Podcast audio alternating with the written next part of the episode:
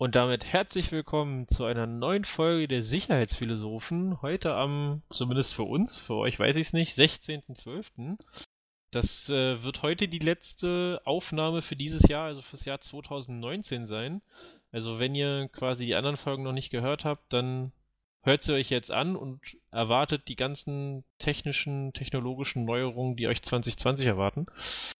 Äh, ich bin natürlich nicht alleine, sondern ich habe meinen äh, Stellvertreter wäre jetzt die falsche Aussage, aber mein Kollegen noch mit bei. Sidekick. Florian. Genau, mein Hallo. Sidekick, ja. Obwohl, Hallo mein Sidekick stimmt ja so eigentlich auch nicht. Du, das, ursprünglich war es ja deine Idee, um da mal aus dem Nähkästchen zu plaudern. Insofern bin ich eigentlich dein Sidekick. Äh, du, du darfst mir den Weg ebnen in, in diesen Podcast, um hier gut hineinzukommen. Alles klar. Hallo, auch von mir vorweihnachtliche Grüße aus äh, dem verregneten Telto. Oh, bei dir regnet's? Bei mir? Ja, bei mir regnet's und das trifft jetzt nicht, hilft jetzt nicht unbedingt äh, die, die, die Stimmung äh, zu heben, aber äh, wir wollen ja nicht negativ starten. Du weißt doch, Podcast, when the ne? weather outside is brightful. Ja, deshalb habe ich jetzt meine Jalousie dazu gemacht und äh, verkrieche mich in meinem Kämmerlein, Heizung auf 5, alles gut. Ja, na dann äh, starte ich doch den Podcast mal mit einem inzwischen ja eigentlich schon berühmten Satz. Es ist so viel passiert in der letzten Zeit. Ähm, wo sollen wir anfangen? Genau, wo sollen wir anfangen? Das ist so, wenn ich mich nicht ganz irre, so ein Standardsatz, den du, glaube ich, in jedem Podcast bringst. Ähm, wir fangen heute mal mit etwas an, was überhaupt mehr oder weniger überhaupt gar nicht in den Bereich Sicherheit fällt, aber es ist mir zumindest gerade aufgefallen, weil Florian mir davon berichtet hat und ich finde es so witzig, dass ich es einfach in den Podcast mit aufnehmen will. Und zwar geht es um die Berliner Verkehrsbetriebe, Betriebe, kurz BVG. Für alle, die nicht aus Berlin kommen oder dieses Institut nicht nutzen. Die BVG ist quasi einer der ÖPNV-Anbieter in Berlin und ähm, vereint unter sich alle, ja, mehr oder weniger alle Busse, alle Straßenbahnen und alle U-Bahnen, die in Berlin fahren. Ja, dazu gibt es dann halt noch die S-Bahn. Das ist ein Tochterunternehmen der Deutschen Bahn, die hier in Berlin verkehrt, aber die BVG ist quasi, ich sag mal, das etwas größere Institut.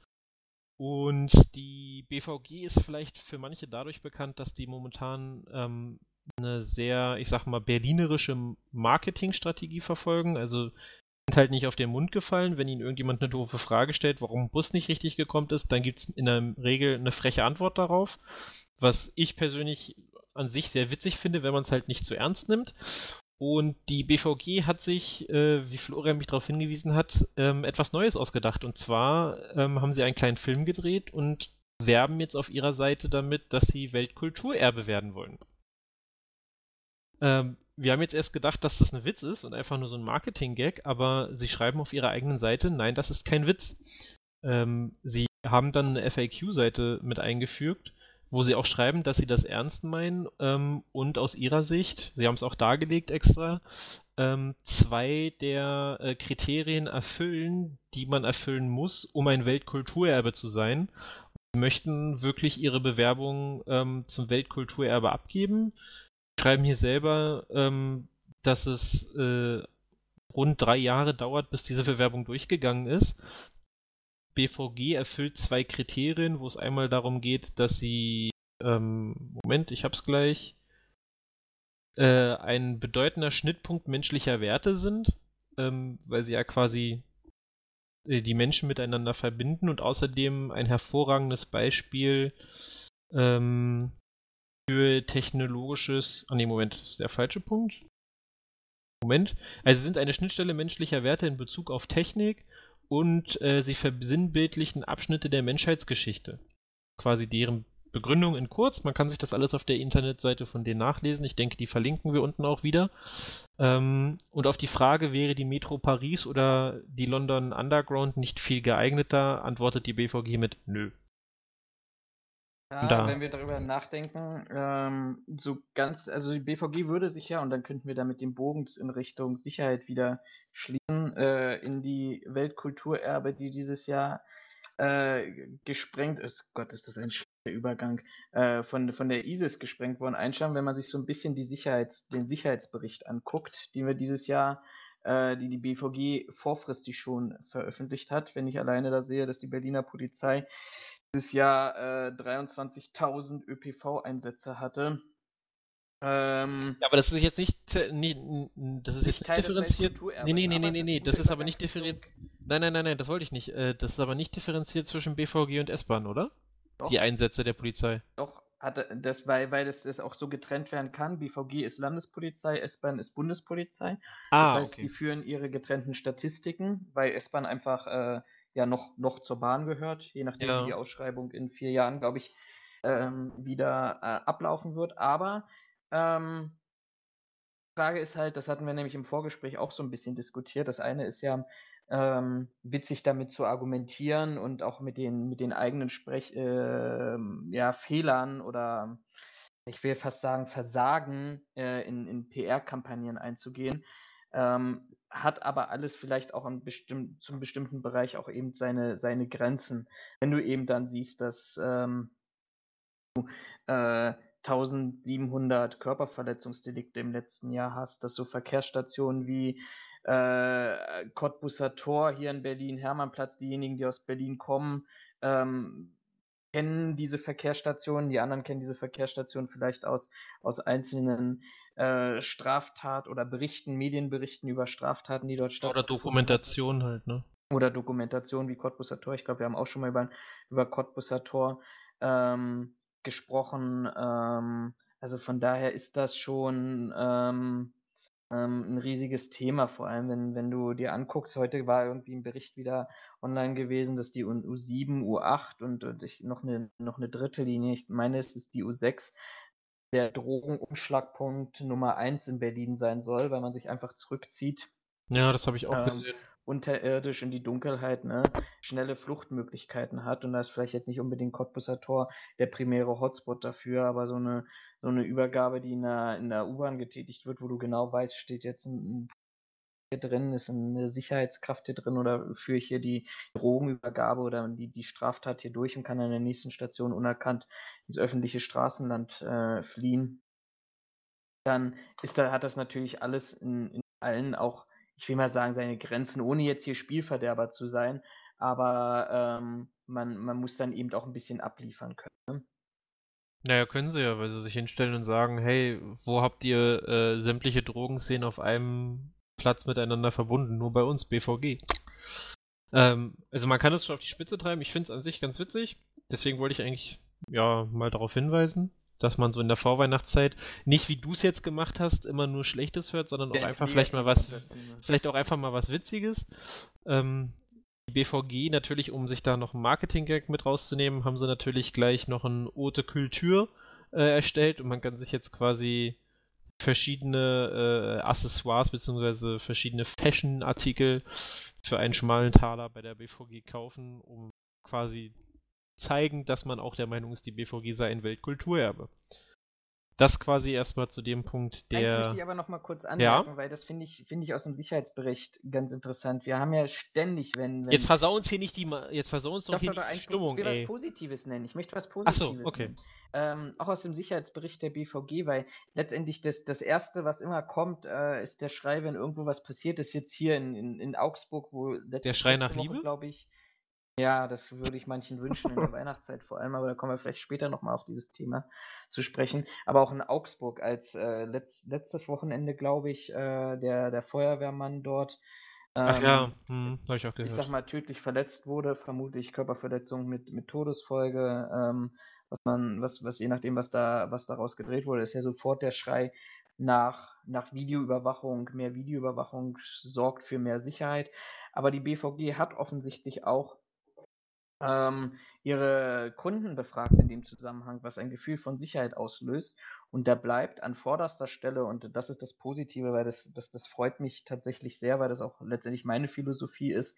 Und ich denke mal auch deine, dass 69 Prozent der befragten Kunden sagen, BVG-Mitarbeiter. Und ich glaube, das kann man auch in, in viele andere Bereiche ähm, übertragen, nicht nur auf die BVG, sondern dass, wenn tatsächlich jemand da ist von dem Unternehmen, das eine Infrastruktur betreibt oder wo, wo ich eben, es kann aber auch ein Hotel sein, das können andere Bereiche sein, der für mich als Ansprechpartner da ist, den, dem ich vertraue und ähm, der, der notfalls auch für mich Hilfe sorgen kann, dann ist der Bürger vielleicht doch gar nicht so eingeschränkt in seiner Wahrnehmung und sagt, oh, Videotechnik über alles, weil auch der Video, der, der Bürger weiß, dass die Videokamera, wenn was passiert, nicht von der Wand spricht, äh, von der Wand springt und ähm, äh, praktisch interveniert. Das ist alles sinnvoll für praktisch für die Repression, also Straftatsaufklärung, aber nicht um tatsächlich Sicherheit in dem Moment auszulösen, weil ich glaube, so weit sind wir tatsächlich in, in sehr vielen Bereichen noch nicht, dass da irgendwelche schlauen, klugen Algorithmen dahinter liegen, die äh, bestimmte Straftaten erkennen. Ähm, interessanterweise weiß ich das von der BVG, die hat das mal vor, oh, das müssen jetzt auch knapp sechs, sechs, sieben Jahre her sein, am Cottbusser Tor ähm, geprobt, äh, intelligente Videotechnik und auch die Deutsche Bahn hat Südkreuz ausprobiert, wo es aber eher um Personenerkennung ging, aber die haben tatsächlich Handlungserkennung versucht auszuprobieren und sind dort relativ schnell schon an die Grenzen gekommen, weil bestimmte Tätigkeiten wie, ähm, ich sag mal, ein Fahrkartenautomat zu zerstören und aus Wut mal an dem Fahrkartenautomaten, so wie man es auch kennt, bei seinem Computer auf den Monitor haut und dann soll er wieder starten und funktionieren. Ähm, dass das zwei unterschiedliche Bereiche sind, genauso auch wie ein, Rangeln auf der Verkehrsstation oder ein hektisches Drängen gegenüber einer Körperverletzung. Also das ist alles offensichtlich ganz schwierig und von daher freut es mich, abschließend dieses Thema zu sagen, dass das ähm, Personal tatsächlich an vorderster Front steht. Ähm, ich habe mich. Warte, ja, warte, ich habe mich mit dem mit dem ganzen Thema überhaupt, also mit dem, mit dem, ich hatte das, den, den Tod dieses Feuerwehrmanns hatte ich irgendwie am Rande nur mitbekommen. Ich habe mich mit dem Thema nicht auseinandergesetzt.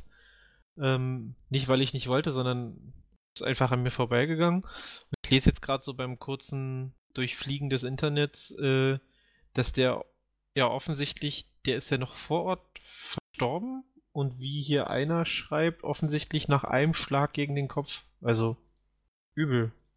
Ja, ja, da gibt es auch Videos dazu. Also es ist ja, genau, das habe ich auch gesehen. Dass Video da in der Dashcam, glaube ich, vom Taxifahrer war es ähm, hochgeladen worden, aber auf YouTube und ähnliches.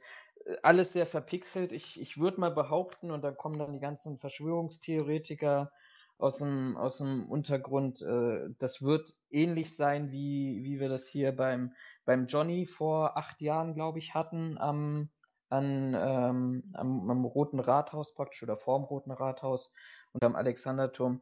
Riesenthema, aber am Ende des Tages war es wahrscheinlich ein, ein, eine unglückliche Provokation. Er soll, es soll ja auch vorher, ich sag mal, verbale Auseinandersetzung gegeben haben. Ja, das ähm, Einzige, was ich jetzt hier gelesen habe, ist, dass, dass die wohl, äh, die, das war wohl eine etwas größere Gruppe Jugendlicher, die wohl sich ich sag mal, betrunken haben, betrunken waren. Und weil die wohl sehr laut waren, hat er sie wohl ermahnt, in welcher Form auch immer. Und daraufhin soll es dann wohl zum, zu einer körperlichen Auseinandersetzung gekommen sein. Das ist zumindest das, was ich jetzt gerade schnell gelesen habe. Das ist in keinster Form valide war oder der einzig richtige äh, Hergang der Tat.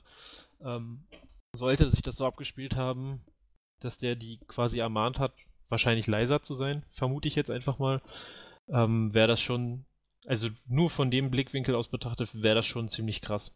Ähm, also in dem Video sieht man, ohne, ohne jetzt, dass hier gleich wieder eine, eine Schulddiskussion oder sowas mhm. hochkommt, aber in dem Video sieht man, das waren offensichtlich er und eine weitere männliche Person und zwei Frauen. Ich glaube, die waren zu weit, also zwei Paare, die dort unterwegs waren, laufen praktisch an dieser Gruppe der Jugendlichen vorbei. Ähm, und ja, so wie du sagst, irgendwie gab es dann ein Auseinandersetzung, aber er hat sich dann, als er an den Jugendlichen schon vorbei war, nochmal umgedreht ist und auf die wieder zurück zugelaufen. Die haben ihn halt eingekreist, wobei dann einer von denen den, den tödlichen Schlag dann ausgeführt haben soll. Ja, alles in allem, nein, das ist keine Entschuldigung und keine Begründung aber es mahnt auch viel öfters mal daran, zu, zu auch, auch sich bewusst zu sein, glaube ich, dass, dass aus bestimmten Situationen einfach auch eine, eine gewisse Gewaltbereitschaft auch heutzutage mit zu rechnen ist und erwarten muss. Und ob ich dann als Einzelperson auf neun Mann dann zugehen muss, oder sieben, sieben waren es, glaube ich, sieben oder neun, irgendwie sowas. Ähm, schwieriges Thema. Ja, du auf jeden Fall. Was mich jetzt an der Stelle so ein bisschen verwundert, der scheint ja nicht im Dienst gewesen zu sein. Also so, so entnehme ich das jetzt zumindest der kurzen Berichte, die ich jetzt hier gerade gelesen habe. Darum wundert es mich ehrlicherweise, dass da jetzt so ein also das soll jetzt nicht falsch klingen, aber dass da jetzt so ein Hype draus gemacht wird von wegen ein Feuerwehrmann. Feuerwehrmann ja, genau. Es also das erklärt sehr, sich mir gerade nicht. Ich versuche den nochmal rauszuholen, dann poste ich den mit darunter. Ich glaube, es war vom Spiegel Online, der, der mal zusammengestellt hat und hat gesagt, warum, also auch sich auch dieser Frage hinterhergegangen ist, warum wird dieses Thema Feuerwehrmann so in den Vordergrund gestellt? Weil das natürlich, ähm, natürlich auch jetzt diese, sag mal, die Tragik dieser Straftat und untermalt. Ne? Also Feuerwehrmann für, für alle noch, noch sehr, sehr positiv besetzt und ich glaube auch in den, in den vertrauensvollsten Berufen, da gibt es ja so ein jährliches Ranking immer ganz Da oben. sind die ganz weit oben, ja.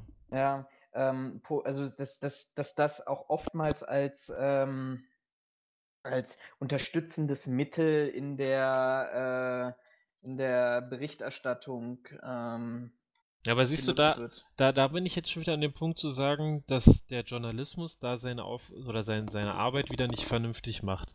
Also es soll jetzt kein Journalisten-Bashing werden und es ist auch nicht gemeint als ähm, da hat er Pech gehabt oder es ist, es ist, es ist nicht gut, dass sie erwähnt, dass er Feuerwehrmann ist.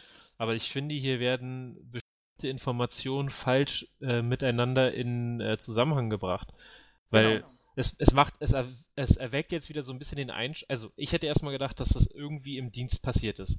Was den Fall umso schlimmer machen würde für mich, weil nämlich Rettungskräfte, Einsatzkräfte angegriffen werden, während sie versuchen, Menschen zu helfen. Das ist für mich immer so ein Punkt, wo ich sage, das ist besonders schlimm. Sowohl Polizei als auch Rettungsdienst als auch Feuerwehr.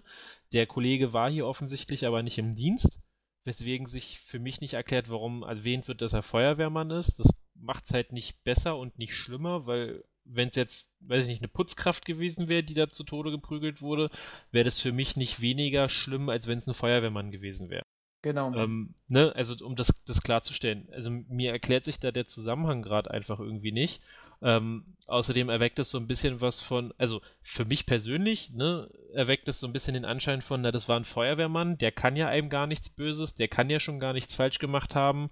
Das muss ja der quasi, der ihn geschlagen hat, muss, muss der Böse in dem ganzen Spiel sein. Dass der Typ aber in seiner Privatzeit theoretisch auch irgendwie, ich sag mal, einen schlechten Tag gehabt haben kann, schlechte Laune und quasi eine Provokation zurückgegeben hat, was dann das Fass hat zum Überkochen oder zum Überlaufen gebracht ja. hat.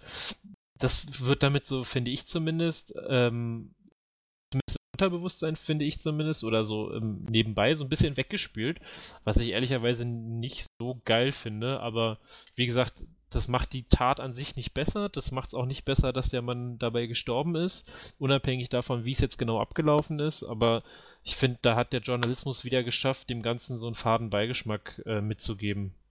Was ich echt also, schade finde. Thomas, Thomas Fischer schreibt, also für diejenigen, die ihn nicht kennen, ich finde ihn, es ist eine sehr, sehr umstrittene Person, auch mit einigen Äußerungen, die es in den, in den letzten Jahren dazu gegeben hat, aber nichtsdestotrotz war er Vorrichten, Vorsitzender Richter im zweiten Strafsenat des Bundesgerichtshofs, schreibt auch dazu, dass man sich selber mal die Frage stellen soll, ähm, in diesem ganzen Zusammenhang, wann zuletzt in der ARD oder ZDF eine live übertragene polizeiliche Pressekonferenz von 50 Dauer stattgefunden hat.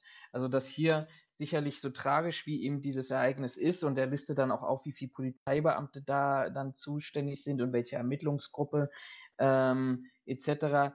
Ähm, aber das ist, das ist halt das, was, glaube ich, auch ganz oft in der Kritik steht, ne? Dieser Blaulichtsektor im Allgemeinen ähm, steht halt zusammen, hält halt zusammen. Ich glaube, das ist auch nochmal was, wenn, wenn einer von ihnen, einer von uns getötet wird, und dass da natürlich auch nochmal eine gewisse, gewisse Tragik auch innerhalb der, der Bereiche reinkommt, die dann auch die, die Ermittlungsarbeit durchführen sollen. Na, ich finde es ja an sich gar nicht verkehrt, dass es, ähm, ob jetzt im, im, ich sag mal, Staatsdienst oder im privatwirtschaftlichen Sektor, ich finde es ja nicht mal verkehrt, dass es da so einen Zusammenhalt gibt. Also, dass sich jetzt, ich sag mal, in ganz Deutschland mehrere, ich sag mal, Feuerwehren oder Einsatzkräfte zusammentun ähm, und ihrem ihrem toten Kameraden gedenken, finde ich ja gar nicht mal, also finde ich nicht mal verkehrt. Das im Gegensatz, da hast du wenigstens mal eine, äh, einen gewissen Zusammenhalt, den du in manchen anderen Bereichen ja ähm, vermisst. Von daher finde ich das gar nicht verkehrt. Ich finde, äh, es ist ja auch in Ordnung, dass sie diese Trauerfeiern abhalten und man muss ihnen ja die Möglichkeit geben, sich zu verabschieden bzw. die Trauer zu bewältigen. Wie gesagt, ich finde nur dieser Zusatz, es ist ein Feuerwehrmann äh, zu Tode oder totgeschlagen worden, finde ich halt irgendwie also das klingt halt falsch, aber das klingt halt so fadenscheinig, weil der war nicht im Dienst. Der hat sich halt ganz, ja. ganz normaler privater Bürger irgendwo hinbewegt und also so leid es mir tut, auch ein Polizist, auch wenn der da sich mit Sicherheit besser verteidigen kann. Oder auch, weiß ich nicht, äh, ein Kollege von der BSR oder aus der Verwaltung oder weiß ich nicht, ein Justizbeamter. Äh, wenn ich mich privat irgendwo hinbewege und hab da halt schon eine Gruppe, die offensichtlich, also ich gehe jetzt einfach mal davon aus, ich kenne das genaue Ausgangsszenario nicht, aber ich habe da eine Gruppe Jugendliche, die offensichtlich äh, dem Alkohol frönen, ähm, dass die, dass ein gewisses Gewaltpotenzial einfach vorherrscht, ähm, das kann ich mir denken. Und wenn man dann quasi nicht in seinem, in seinem Stolz sitzen lassen kann, da mal nicht drauf zu antworten, sondern einfach weiterzugehen und die Situation Situation sein zu lassen, dann ist halt ja quasi schon definiert, was passieren wird. Dass das jetzt in einem Tod, in einer Todesfolge ausartet, das ist das wünsche ich keinem und das soll eigentlich auch nicht der Fall sein. Eigentlich sollte es da nicht mehr zu einer Schlägerei kommen, aber ähm, wir wissen, dass die Realität ein bisschen anders ist. Deswegen mir erschließt sich der Zusammenhang Feuerwehrmann und tote Person jetzt in dem Fall einfach nicht. Ob das jetzt wirklich notwendig ist, weiß ich nicht. In meinen Augen setzt es alle anderen, alle anderen Berufsgruppen so ein bisschen herunter, weil da ist ein Feuerwehrmann gestorben, auch wenn er nicht im Dienst war. Ähm, und es macht mich persönlich macht es keinen Sinn, das mit zu erwähnen, wenn er nicht im Dienst ist. Aber wie gesagt, das ist meine persönliche Meinung, da gibt es mit Sicherheit andere Meinungen zu. Irgendwer ja, wird sich. Du, ich glaube, da sind, da sind wir einer Meinung und ich. Das, das heißt ja nicht, dass unsere Zuhörer unserer Meinung sind. Nein, das dür dürfen sie auch gerne kommentieren, weil wir können dann zwei, zwei Wochen ungefähr, vielleicht auch zweieinhalb, je nachdem, wann wir im Januar dann die erste Folge wieder machen, den Kopf in den Sand stecken und alles ignorieren. Ein Spaß beiseite. Aber ähm, ich glaube schon, dass, dass, dass das also wie gesagt, ich glaube, man muss immer dazu sagen, dass dieses Ereignis nicht, nicht bagatellisiert werden soll. Aber Nein, das auf keinen Fall. Also ich glaube, es ist was anderes, wenn das in diesem Zusammenhang passieren würde. Der, der wäre im Einsatz gewesen und hätte Schaulustige versucht zu verdrängen und hätte dann ähm, ähm, diesen Schlag gefangen und wäre wär zu Boden gegangen. Schlag gefangen, wie du das sagst. Ja, also, das, das, das, muss man ja sagen. Also wer sich, wer sich diese Bilder angeguckt hat, das war, das war ein Schwinger gewesen. So, das, also, das, das, ist das, was mich so, ähm, was mich so, na nicht stutzig macht, aber was mich so schockiert, dass offensichtlich ein Jugendlicher mit also ich gehe jetzt nicht davon aus, dass der Schlag gedacht war, dem Typen äh, umzubringen, aber dass offensichtlich ein so fehlplatzierter Schlag dazu führt, dass ein Mann tot ist oder eine Person ja. tot ist. Ist sehr unabhängig, ob es eine Frau oder, oder ein Mann ist, aber dass eine Person zu Tode gekommen ist. Was ich halt ein bisschen schlimmer finde in der ganzen Thematik ist, ähm, Videoaufzeichnungen sind immer gut, um, äh, um ich sag mal, Delikte aufzuklären oder um Ursachenforschung zu betreiben. Immer gut. Was ich nicht gut finde, ist, wenn solche Sachen dann in der breiten Öffentlichkeit äh, breitgetreten werden. Weil das, da geht's um, da geht's um Gewalt. Und ich mhm. finde, mit, wenn wir solche Videos, genauso wie das Video von dem, ähm, von dem Täter in äh, Halle, wenn wir sowas auf öffentlichen Plattformen zulassen, finde ich, hat das so einen gewissen, ähm, so eine gewisse, ähm, wie du schon sagtest, äh, Normalisierung von Gewalt. Weil irgendwie jeder will sich nur noch angucken, wie ein anderer verprügelt wird, ohne sich einen Kopf darum zu machen, dass da gerade eine Person zu Schaden kommt.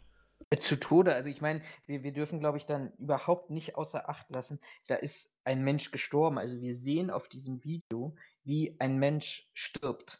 Genau, das ist ja wie bei dem, bei dem Halle-Attentat, wie die Frau, genau. die an dem Mann vorbeiläuft und dann quasi umkippt. Und man kann sich jetzt sagen, ja, die ist gestolpert. Nein, die ist genau Nein, in dem Moment erschossen worden. Die ist da gestorben. Kannst, Man hört auch die Schüsse oder die Schüsse, die zu, oder die, die, die Schalldämpfergeräusche zumindestens. Ähm, also das, das siehst du da. Das ist, das, aber ich das, glaube, das ist dieser Voyeurismus, den wir einfach ja, aber das finde ich schlimm. Warum wird, also das, das ist genau ja, das, was ich meine. Warum wird sowas unterstützt? Sowas müsste ähm, quasi genauso äh, geahndet werden wie ein Gaffer auf der Autobahn als Beispiel. Aber jetzt mal un, un, oder verfolgt mal, werden zumindest. Jetzt wollte jetzt sagen unter uns, aber das, das passt ja auch an dieser Stelle gar nicht. Aber ich meine, die Polizei ist doch auch nicht viel besser. Jetzt veröffentlichen die nach dem Einbruch in dem grünen Gewölbe und ich glaube, wir müssen gar nicht so intensiv heute darüber reden, weil da schon ganz viel gesagt wurde dazu in den letzten Wochen. Jetzt veröffentlichen die nach dem grünen Gewölbe äh, die Videobilder von dem Bruch. dann haben wir, ich habe mir die angeguckt, die Pressekonferenz, da sitzt der Sicherheitschef des Museums zusammen mit der, ich glaube, mit der Leiterin des Museums oder zumindest eine Museumsverantwortliche und berichten lang und breit darüber, wie das Sicherheitskonzept aufgebaut ist. Ähm, zusammen während da, da die Polizei und ein Staatsanwalt dabei sitzt und äh, wer weiß ich nicht noch alles mit, mit an, an dem Tisch sitzt. Keiner stoppt die. Die Polizei veröffentlicht dieses Video dazu noch. Also, das ist doch auch nicht viel besser. Und ich muss ja dazu sagen, auf der einen Seite, neben, neben diesem Voyeurismus, der, der, ja, also, ich glaube, es, es wäre, also ich meine, wir, wir haben uns alle aufgeregt, als, als wir die Videos von, von ISIS gesehen haben, wie, wie Menschen ähm, der, der, der Kopf bei lebendigem Leibe abgeschnitten wird. Ähm, ja, da hat man viel Blut gesehen. Oh mein Gott, aber ist das jetzt der Unterschied? Auf allen, auf, also auf allen drei angesprochenen Videos stirbt ein Mensch. Und wenn das aber auch von der Polizei und von der Staatsanwaltschaft so ähm, auch vorgelebt wird, diesen Voyeurismus der Medien und, und der Bevölkerung ähm, zu, zu bedienen, weil man dann noch ein Video, auf dem also wirklich null dienliche Bilder zu sehen sind für, für eine Öffentlichkeitsfahndung oder ähnlichem online stellt, ja, dann, dann müssen wir uns nicht wundern, wenn wir da noch Nachahmungstäter und, und, und andere Formen damit fördern, sei es Gewalt, ähm, weil. Ich bin der Meinung, wir hatten, ich glaube, wir hatten das ja auch schon mal im Podcast besprochen an irgendeiner Stelle, dass ich damals schon gesagt habe, dass ich die Medien in der Verantwortung sehe, quasi sowas zu verhindern, weil genau mit dem, was du ansprichst, in meinen Augen, wir züchten uns Täter damit selber ran weil die Leute sich sagen, oh geil, äh, mal wieder Gewalt angucken und das ist echt, das ist nicht nur ein Videospiel oder ein Film, sondern das ist wirklich so, wie es in der Realität passiert. Aber es ist nicht so schlimm, dass man da Blut sieht, also ne? Also wenn es zu krass ist, ist es ja auch wieder. Da gibt es immer noch irgendwelche perversen Schweine, die das auch geil ja, finden. Ja, natürlich, aber also findest du, findest du überall, ja. Das ist ja das Schlimme, aber wie gesagt, mein Punkt ist eigentlich eher, dass ich da John, also dass ich da die Medien, welcher Form auch immer, eigentlich in der in der Verantwortung sehe, zu verhindern, dass sowas der breiten Öffentlichkeit äh, preisgegeben wird, zumindest in dieser Form, dass man darüber berichtet, keine Frage, ne? das, das ist überhaupt nicht gemeint. Aber ich kann darüber berichten ähm, und sagen, dass da Menschen verletzt wurden oder getötet wurden oder ich kann ein Video online stellen, wo ich genau sehe, wie diese Person gerade zu Tode kommt. Und ich finde, das macht einfach einen derben Unterschied, ähm, ob ich darüber berichte, sachlich in Anführungszeichen, ähm, oder aber ob ich, ähm, ob ich da, äh, äh, ob ich ein Video zeige, auf der diese Gewalt deutlich zu sehen ist. Also das ist nicht der Fall, aber in meinen Augen macht das immer so ein bisschen den Eindruck von einer Gewaltverherrlichung, wenn ich so eine Videos öffentlich zeigen muss und die Internet verbreiten, weil das muss einfach nicht sein, in meinen Augen. Ich glaube, da spielt noch was Zweites eine Rolle und das, das merkst du, finde ich, oder merke ich auch ganz stark, was, was, was jetzt auch inzwischen so die unsere Branche betroffen hat. Am Ende des Tages geht es nur um auch, auch um Klicks. Weil, also du weißt, irgendjemand wird dieses Video ähm, posten. So. Äh, und, und der wird Klicks generieren, da wird, wird Werbung auf der Internetseite geschaltet äh, dann verdient das, das, ich sag mal, das Medienhaus oder der, der, der Seiteninhaber äh, verdient dann Geld und auch, auch online. Medien. Ja, du verdienst mit dem, du verdienst mit dem, mit dem Schaden anderer, jetzt mal nicht mal nur ja. auf Tod bezogen, aber mit ja, dem Schaden anderer verdienst du ordentlich Geld. Und das ist, bezeichnet unsere derzeitige Gesellschaft irgendwie in einem sehr starken. Ja, und da müssen wir gar nicht so weit gehen, da müssen wir gar nicht nur über den Tod reden, sondern da geht es auch da, darum, wie, wie bestimmte Begriffe benutzt werden. Das, das, da sind wir wieder beim Thema Feuerwehrmann, wie bestimmte Überschriften generiert werden oder ähnlichem. Wo ja. einfach der Informationsgehalt ja. nicht mehr vorhanden ist. Aber ähm, wenn du das ansprichst, dann bist du entweder sofort in diesem Bereich, dass das, dass das nicht sachlich diskutiert werden kann, weil du dann. Wo du gerade bei, wo du gerade bei Überschriften bist, ähm, vor einem Tag hat eine, eine äh, Medienhaus folgende Schlagzeile zu quasi diesem Fall hier gebracht. Augsburg. Dieser Kerl hat den Feuerwehrmann totgeprügelt. Was für ein Kerl, du warst gerade verschluckt. Äh, hier steht nur, dieser Kerl hat den Feuerwehrmann ah. totgeprügelt. Versachlichung das, von Menschen, ne, nicht, nicht nur das, aber ich finde, du schaffst doch hier schon wieder ein ganz deutliches Täterbild. Also, der, der, also wenn man das ganz sachlich betrachtet, unabhängig davon, wie, wie schlimm das jetzt ist und ob das wirklich der richtige Zeitpunkt ist, das zu tun. Hier wird von einem Kerl gesprochen. Ja, das ist aber also, weißt du, der Kerl hat für mich schon wieder so ein, so ein. Das ist eine Abwertung. Ja, genau. Also da wird schon wieder jemand an den Pranger gestellt, ne? So ganz klar. Also das ist nicht ein Mann, das ist nicht ein 17-Jähriger, das ist nicht ein Jugendlicher, das ist nicht, weiß ich nicht, ein Tierarzt, was auch immer, sondern das ist ein Kerl. So ein Kerl hat hier in meinen Augen zumindest so einen Fadenbeigeschmack von, der ist kriminell, der ist gewaltbereit, der ja, nimmt Drogen, Alkohol, ne, alles so in diese Richtung, hat den Feuerwehrmann tot geprügelt. Naja, also das mag jetzt, äh, mag jetzt Klugscheißerei sein und weiß ich was, äh, aber er hat ihn nicht totgeprügelt. Er hat ihm einen Schwinger verpasst und den Mann damit getötet. Und ja, also ich, weiß jetzt nicht, was an, ich weiß jetzt nicht, was an der Stelle schlimmer ist, so zu tun, als wenn der Typ äh, oder dieser Mann ähm, quasi ihn hin, hinzustellen als quasi den, den Kriminellen, als Kerl, der dann auch noch ähm, quasi ohne nachzudenken und ohne Einhalt gebietend auf den eingeschlagen hat, bis ihm quasi der der, dem Feuerwehrmann der, der Schädel geplatzt ist, oder ob ich einfach sage, er hat den Mann, ähm, weiß ich nicht, totgeschlagen. Also, wer, also, wer, äh, so, nochmal sammeln. Ähm, ja, also, da sind ja, spielen ja zwei Rollen, glaube ich, äh, zwei, zwei Sachen eine Rolle. Die erste Rolle ist, dass wir uns auf bestimmte Synonyme ähm, oder bestimmte Richtungen inzwischen auch eingestellt haben. Ne? Es gab jetzt eine ganz interessante Studie, die ich gelesen habe, die mal analysiert hat, wie von, ich glaube, von 2015 bis heute die, die Frage der Herkunft eine Rolle spielte. Also das, das so die, die, die erste Frage. Und ich glaube, das haben wir hier an dieser Stelle auch ganz, ganz symptomatisch. Nämlich ähm, über die Herkunft ist hier nicht zu berichten. Er, er ist, er, also alle sieben sollen Deutsche sein. So offensichtlich, weil sonst wäre das schon wieder auch, auch hochgepoppt. Ähm, ja, aber es ist völlig egal. Natürlich ist das völlig egal, aber das ist doch, wenn die, die diese Studie, ich versuche sie nochmal rauszufinden, diese Studie hat das ganz schön belebt, dass das ähm, tatsächlich einen, riesigen Anstieg gab.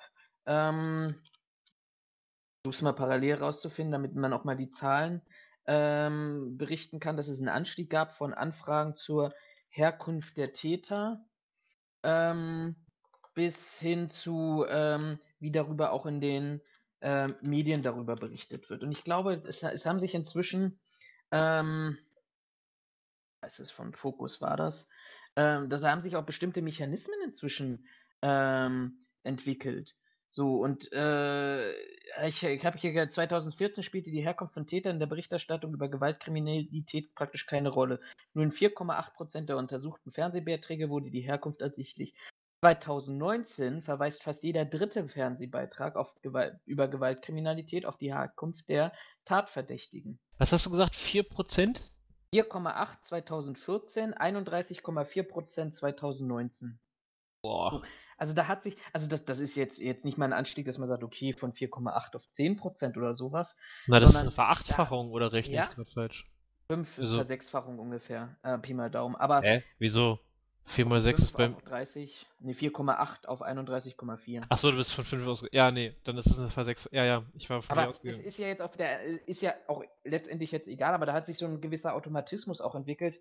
Ähm, na du, ich weiß nicht, ob dir das schon mal aufgefallen ist. So unter manchen äh, Facebook-Posts sind es auch wieder hieß, äh, weiß ich nicht, Mann verletzt oder was weiß ich, äh, Anschlag vereitelt, dass es dann echt Kommentare gibt, die drunter schreiben, ähm, ja, was für eine Herkunft hatten der? Das, mhm. also, wo du dir auch so als Normalsterblicher in Anführungszeichen denkst, das ist doch, ähm, äh, das, das, das macht doch überhaupt gar keinen Sinn, diese Frage zu stellen, weil es für den eigentlichen Fall und für die eigentliche Tragödie, die dahinter steht, wenn es jetzt darum geht, weiß ich nicht, da hat irgendjemandem irgendwen geschadet, für die Tragödie, die dahinter steckt, ist es vollkommen irrelevant, ob das ein Araber war, ob das ein Türke war, ob das ein Deutscher war, ein Sachse, ein Bayer, äh, weiß ich nicht, ein Däne oder ein Schwede. Das ist vollkommen egal. Da hat ein Mensch einen anderen Menschen äh, verletzt und äh, das ist das, worum es geht und nicht die Frage, ja, ist das jetzt ein darauf zielt es ja meist ab. Ist das jetzt ein Ausländer? Hätten wir das bei Migration quasi verhindern können, wenn wir die Grenzen dicht gemacht hätten. Das ist ja dann äh, gerne von besorgten Bürgern immer so die Argumentation. Ähm, aber das ist doch für den eigentlichen Fall vollkommen unerheblich. Und wie die Medien auf der einen Seite quasi ihren Profit daraus ziehen, solche Fragestellungen doch die ganzen Menschen doch auch ihre, ihren Profit daraus. Statt äh, quasi Anteilnahme zu zeigen, wird nur gefragt, okay, was war das überhaupt für ein Mensch? Wo kommt denn der eigentlich her? Welche, äh, welche Wurzeln hatten der? Und hätten wir das quasi verhindern können, indem wir den irgendwo aufknüpfen und mit dem Holzbrett so lange auf den einschlagen, äh, bis er sich nicht mehr bewegt? Da muss ich mir ehrlich die Frage stellen, wo wir da hingekommen sind. Ja, ja, weil es einfach, es ist einfach eine Heuchelei. Es ist Ja, ja.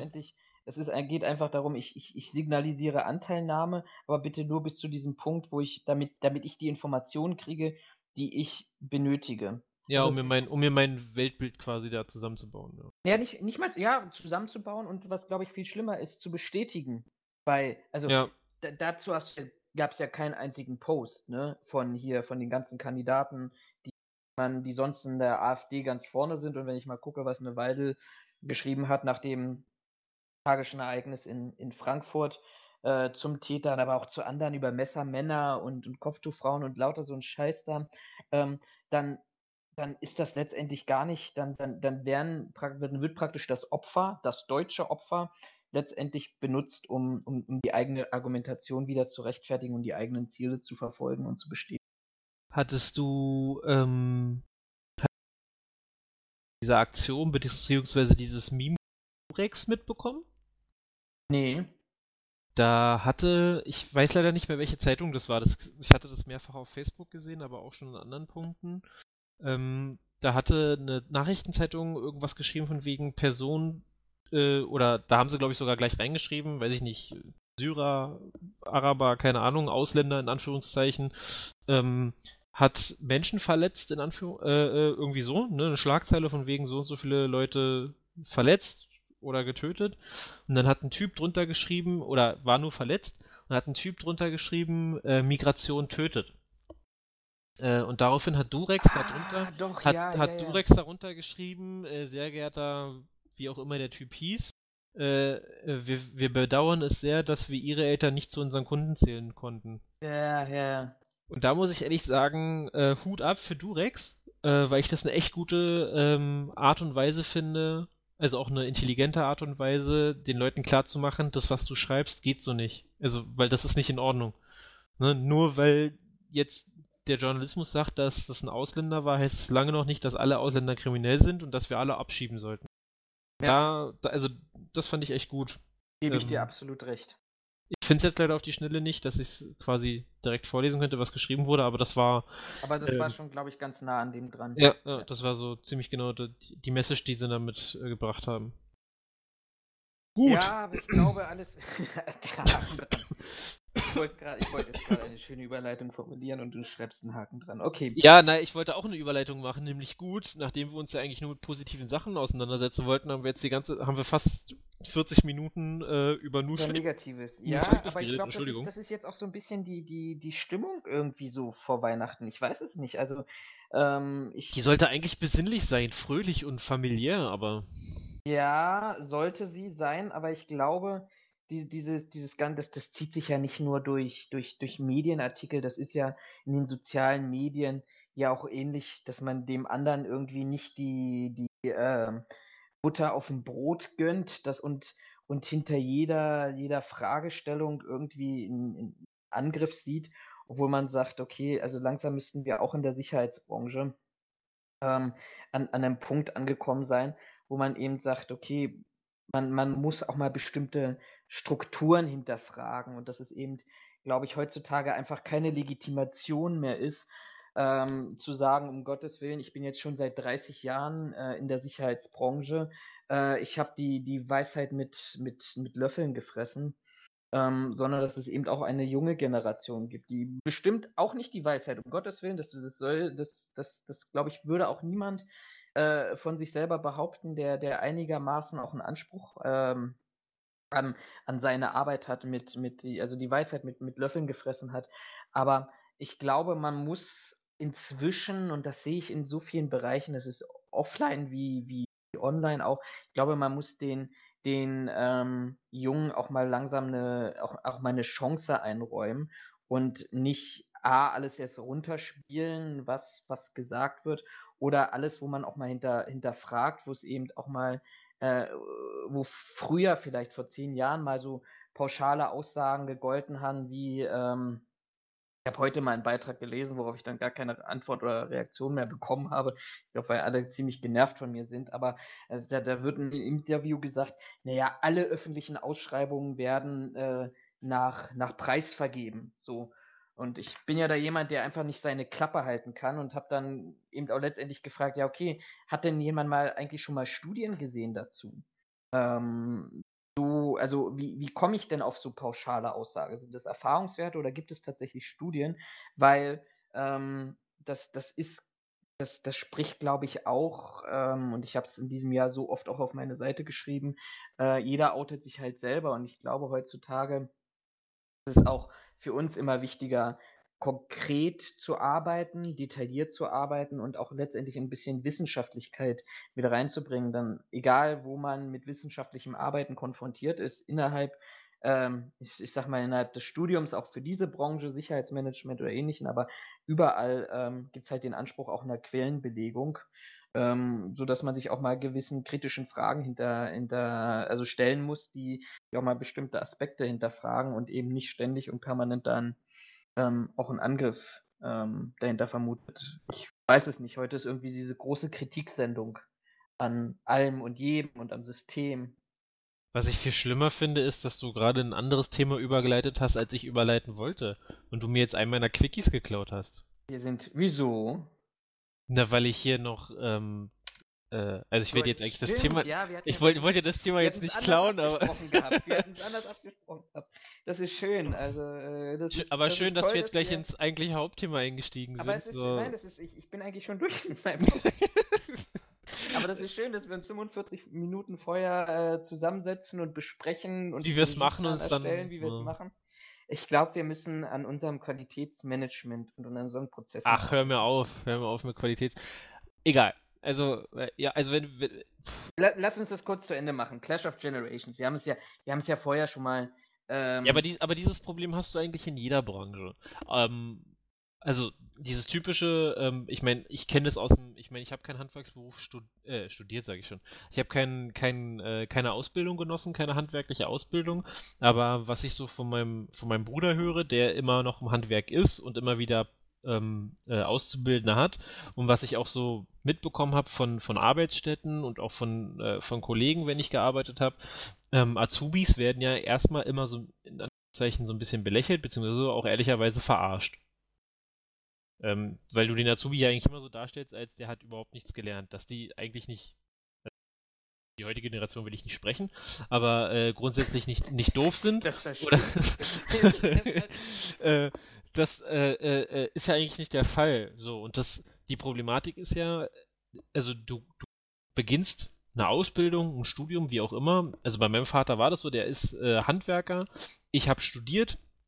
Und für meinen Vater war das ja immer so eine Sache von, oder auch meine Mutter hat das immer im Spaß gesagt, bei meinem Vater war das noch ein bisschen schlimmer äh, der hat studiert, dem musst du es erklären. Und ich wette, viele unserer Zuhörer kennen genau diesen Spruch auch. Ob sie ihn jetzt nun selber benutzt haben oder ob sie ihn selber gehört haben, sei jetzt mal dahingestellt. Aber dieser Spruch, der hat studiert, dem musst du es erklären, der hat ja ähm, eine gewisse Festigkeit in der, äh, in der Gesellschaft.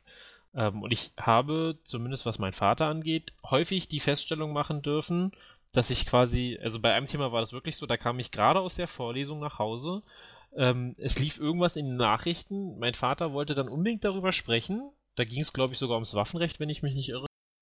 Ähm, und mein Vater wollte partout von seiner Meinung nicht abweichen, äh, dass das so ist, wie er sagte. Und ich habe ihm noch extra gesagt, nein, also wenn ich jetzt mein Rechtsbuch hole, dann halte ich dir jetzt hier gleich einen 45 Vortrag darüber, dass das nicht so ist, mhm. ähm, weil ich quasi vor einer Stunde aus der Uni kommend ähm, genau dieses Thema behandelt habe. Und mein Vater, also ich hätte, ich hätte diesen 45-minütigen Vortrag meinem Vater halten können mit PowerPoint-Slides und äh, Textbelegen aus dem Waffengesetz.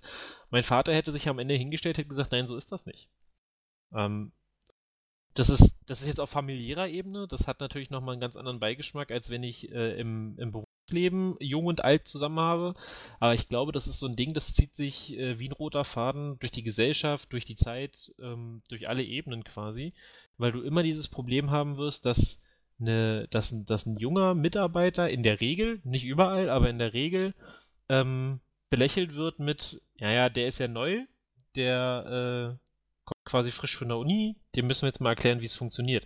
Und wenn man sich es genau überlegt, ist es eigentlich eher eine Sache, die umgekehrt laufen müsste, weil der Kollege, der von der Uni, aus der Ausbildung, was auch immer kommt, der hat ja die ganzen Regeln jetzt eigentlich gerade frisch gelernt. Also kannst du davon ausgehen. Und vor allem den aktuellen Stand. Also und den aktuellen Stand. denn mit der Weiterentwicklung des Rechts, wenn er Ne? Also gut, es gibt bestimmte Berufe und also wenn ich IHK-Prüfer bin oder, oder sonst was, das will ich gar nicht abstreiten, dass, dass die auch noch auf einem relativ aktuellen Stand sein müssen. Ähm, ja, aber du kannst es ja allgemein, lass uns das ganz allgemein fassen. Ähm, Thema Führerschein. Ja. Lass doch, lass doch heutzutage mal, also, ne, das ist nicht böse gemeint, aber lass doch heute mal einen 60- oder 75-Jährigen eine heutige Führerscheinprüfung machen. Und ich verspreche dir, der wird es nicht schaffen. Davon abgesehen, wenn ich jetzt eine Führerscheinprüfung machen müsste und ich habe meinen Führerschein vor, ähm, lass mich lügen, elf Jahren habe ich den gemacht. Wenn ich heute eine Führerscheinprüfung, ja, ich bin quasi mindestens elf. Ähm, ich bin mindestens elf. Nicht mindestens 27? Nee, ich bin mindestens elf, weil ich habe vor elf Jahren einen Führerschein gemacht. Ähm, aber zurück zum Thema. Also, selbst ich, und ich, wie gesagt, ich habe meinen Führerschein ja jetzt noch nicht so lange im Vergleich zu einem 75, 80, 90-Jährigen, ähm, selbst ich würde beim, würde von mir behaupten, obwohl ich mich der Meinung bin, auf dem Stand zu halten, ähm, würde ich doch behaupten, dass ich eine Führerscheinprüfung ad hoc, ohne zu lernen, nicht schaffen würde heute. Weil sich Sachen geändert haben, weil äh, man Sachen, bin ich zumindest der Meinung, anders gelernt hat, als, als sie früher der Fall waren. Ich bin sogar der Meinung, ein so, so ein super Beispiel gerade für den Bereich Verkehr ist es. Ähm, ich habe, glaube ich, noch gelernt, oder ich bin. Links vor rechts. ja, genau. Ampel? Äh, nein, ähm, und nicht äh, mit dem Handy spielen während der Fahrt. Nein, Quatsch. Ähm, eine, ein, eine Regel, die ich noch gelernt habe, war anschnallen. Nein, zurück. Ähm, eine Regel war, du, wenn du auf die Autobahn auffährst, dann hast du einen sogenannten Beschleunigungsstreifen wenn du auf der Autobahn fährst. Und ich bin der Meinung, in meiner, in meiner, zu meiner Zeit, meiner, meiner Führerscheinzeit, hieß es noch, du darfst auf dem Beschleunigungsstreifen äh, bis zu 20 km/h schneller fahren als auf der Autobahn, um auf die Autobahn raufzukommen. Ähm, und ich weiß aus relativ verlässlicher Quelle, dass das Ding heute nicht mehr Beschleunigungsstreifen heißt, sondern es heißt heute Einfädelungsstreifen bin auch der Meinung, dass diese, dass dieser quasi dieser Passus, den du in den Führerscheinfragen drin hattest, mit du darfst bis zu 20 km schneller fahren, um quasi zu beschleunigen und auf die Autobahn zu kommen oder wo auch immer hin, ähm, dass es diesen Passus so nicht mehr gibt. Aber er ist halt immer noch in meinem Kopf und natürlich mache ich das halt auch so. Wenn ich sehe, da kommt einer angerauscht, gebe ich halt Gas, um mich vorher einzufädeln, beziehungsweise wenn ich sehe, dass es so nicht funktioniert, dass ich vorher bremse und mich dahinter einfädel.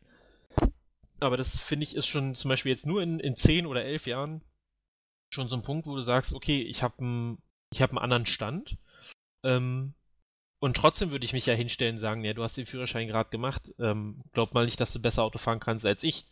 Naja, von der Theorie her wird das mit Sicherheit können, weil er den aktuellsten Stand der äh, Regelungen und ich sag mal Best Practices hat. Vom Praktischen wird es dann vielleicht wieder was anderes sein, aber wer sagt. Ich glaube, das ist genau das Problem, was du, was du gerade beschreibst, dass, dass einfach in so einen Topf mehrere Sachen reingemischt werden. Da genau. Auf der einen Seite reingemischt Erfahrung. Also natürlich wird, wirst, wirst du besser ähm, einschätzen können, wie, wie du mit Müdigkeit umgehst, wie du auf langen Strecken umgehst, wie du vielleicht auch mit bestimmten Situationen umgehst, ähm, als, als, ein, als ein Fahranfänger. Aber das, das muss ich, und da, ich, da, da, da sind wir wieder bei, bei diesem ganzen großen Thema eigentlich Sachinformation und, und, und, und sachliche Argumentation, ähm, wie wir es im vorherigen Thema, da muss ich das aber auch differenzieren und sagen, ja, jemand, der seit 30 Jahren ähm, den Führerschein hat oder in der Branche arbeitet, der, der, der wird viele, viele Ereignisse, viele Szenarien schon durchgegangen haben und der wird vor allem auch in, in, in vielen praktischen Bereichen ähm, Erfahrungswerte haben. Wie passieren bestimmte Sachen? Wie verlaufen bestimmte Sachen? Wenn ich da jetzt mal sehr operativ in diesem Moment denke. Aber ähm, das, das heißt noch lange nicht, dass das ähm, eine, eine Erfahrung ist, die, die besser oder schlechter ist, weil es kann ja auch 30 Jahre schief gegangen sein. Ja, ähm, oder lass uns das mal anders ausdrücken. Nicht die besser oder schlechter ist, aber nur weil der 30 Jahre das so macht, heißt es nicht, dass es richtiger ist als jemand, der jetzt neu kommt. Genau. Und vor ja. allem auch moderner, adäquater, an die jetzige Zeit angepasst ist. glaube, das kriegen wir ganz mit einer simplen, ganz simplen Thematik hin. Wo ich auch ganz oft jetzt schon in, in, in, in der Branche angeeckt bin, weil ich, so lächerlich wie das für manchen klingen mag, aber einfach dieses Wort Wachmann, Wachmensch, Wachleute, Pförtner einfach komplett aus meinem Sprachschatz verbannt habe, weil ich einfach sage, ein Wachmann, den hatten wir vor 20 Jahren. Das ist derjenige, der da irgendwo in der, ich glaube, da haben wir auch schon mal drüber gesprochen. Ja, ja, wir haben das auch schon mal diskutiert. Der, der einfach, weiß ich nicht, der, der, der, so diese, das klassische Bild, was du hattest, wie früher Werkschutz aufgebaut war. Ja, für andere Bereiche nicht mehr fähig gewesen, für den eigentlichen Thema. Ja, was sollst du machen? Komm, setz dich an die Pforte, da kriegst du dein Geld noch, du tust einen Nutzen fürs Unternehmen. Das hatten ähm, wir, um dich kurz, um dich kurz auszubremsen, das hatten wir auch ähm, äh, unter einem deiner Facebook-Posts hatten wir, hatten wir beide das der, sogar ja, diskutiert, ja, genau. weil ich, weil ich da gesagt hatte, so, ey, die Art und Weise, wie du das da gerade darstellst, ist auch für einen ähm, für einen Werkschützer nicht schön. Genau, das Nein, war das. Ja, ja, genau, genau. Aber das, deshalb sage ich ja, das, das war vor 20 Jahren. Die Anforderungen, die heute, und deshalb, ich glaube, dass, deshalb passt das so ein bisschen, ähm, die heute eben auch an einen Werkschützer, an eine Sicherheitskraft ähm, gestellt werden, sind heutzutage eben ganz anders. Das ist einmal dieser, das ist der Aufgabenumfang, das sind aber letztendlich auch die Anforderungen an die Qualifikation. Und ich glaube, deshalb passt es so ein bisschen in diese, in diese Thematik Clash of Generations auch, auch hinein, dass ich in der heutigen Situation eben mit anderen Herausforderungen konfrontiert bin und diesen auch, diese auch ganz anders angehen muss. Ja, ich kann, ich kann nur von mir persönlich berichten, als ich ähm, an einer meiner Arbeitsstätten als, ich sag mal, Vorgesetzter von 20 Personen angefangen habe. Ähm, es waren alles sehr erfahrene Kollegen, also die, die waren alle, ich sag mal, so auf den letzten Schritten Richtung Rente, ähm, waren aber sehr erfahrene Kollegen, also die haben, dienstlich haben die durchaus was auf dem, auf dem Kasten gehabt, das will ich denen gar nicht, ähm, will ich denen gar nicht absprechen, so ist es auch nicht gemeint. Aber ich habe da angefangen als definitiv wesentlich jüngerer Kollege und dann in vorgesetzten Funktionen. Ähm, und ich konnte mir von, ich glaube, fünf, naja, fünf ist vielleicht ein bisschen hochgegriffen, aber so von drei oder vier Kollegen, die mir unterstellt waren, dann erstmal anhören, ja, sie sind so jung, sie könnten mein, ähm, mein Sohn sein. Ja, ja aber ich bin, ich, bin ich ja. aber nicht. So, das war eine, das, das, das ja, ne, schon spooky, diese Vorstellung.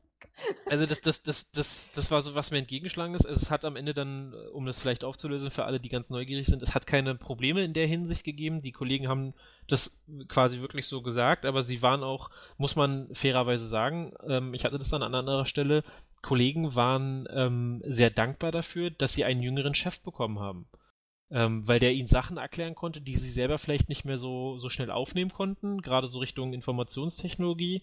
Ähm, sie waren aber auch sehr dankbar dafür, einfach, also haben einige auch selber gesagt, ähm, sie fanden es sehr gut, einfach weil neue Ansichten und äh, neue Herangehensweisen einfach mit reingebracht wurden, wo sie von profitiert haben, wo sie sagen, da, das, das sehe ich einfach nicht, weil ich nach 30 Jahren so betriebsblind bin, mhm. dass ich da überhaupt nicht mehr drauf komme, wo sie sagen, stimmt, das sind super Ideen. Ähm, sie haben halt festgestellt, dass mit äh, jungen, jungen Kollegen in bestimmten Positionen sich vielleicht auch manche Sachen ähm, in eine andere Richtung drehen und mehr Fahrt aufnehmen, als wenn sie es selber machen ähm, weil man vielleicht eine andere Herangehensweise hat und was für mich persönlich immer noch eins der, ähm, der größten Sachen war, dass ein Mitarbeiter von mir auf mich zugekommen ist, ähm, nachdem ich da eingesetzt war und zu mir sagte, ich finde es gut, dass Sie hier sind. Ich so, ja, ich auch, weil bezahlt meine Miete so nach dem Motto.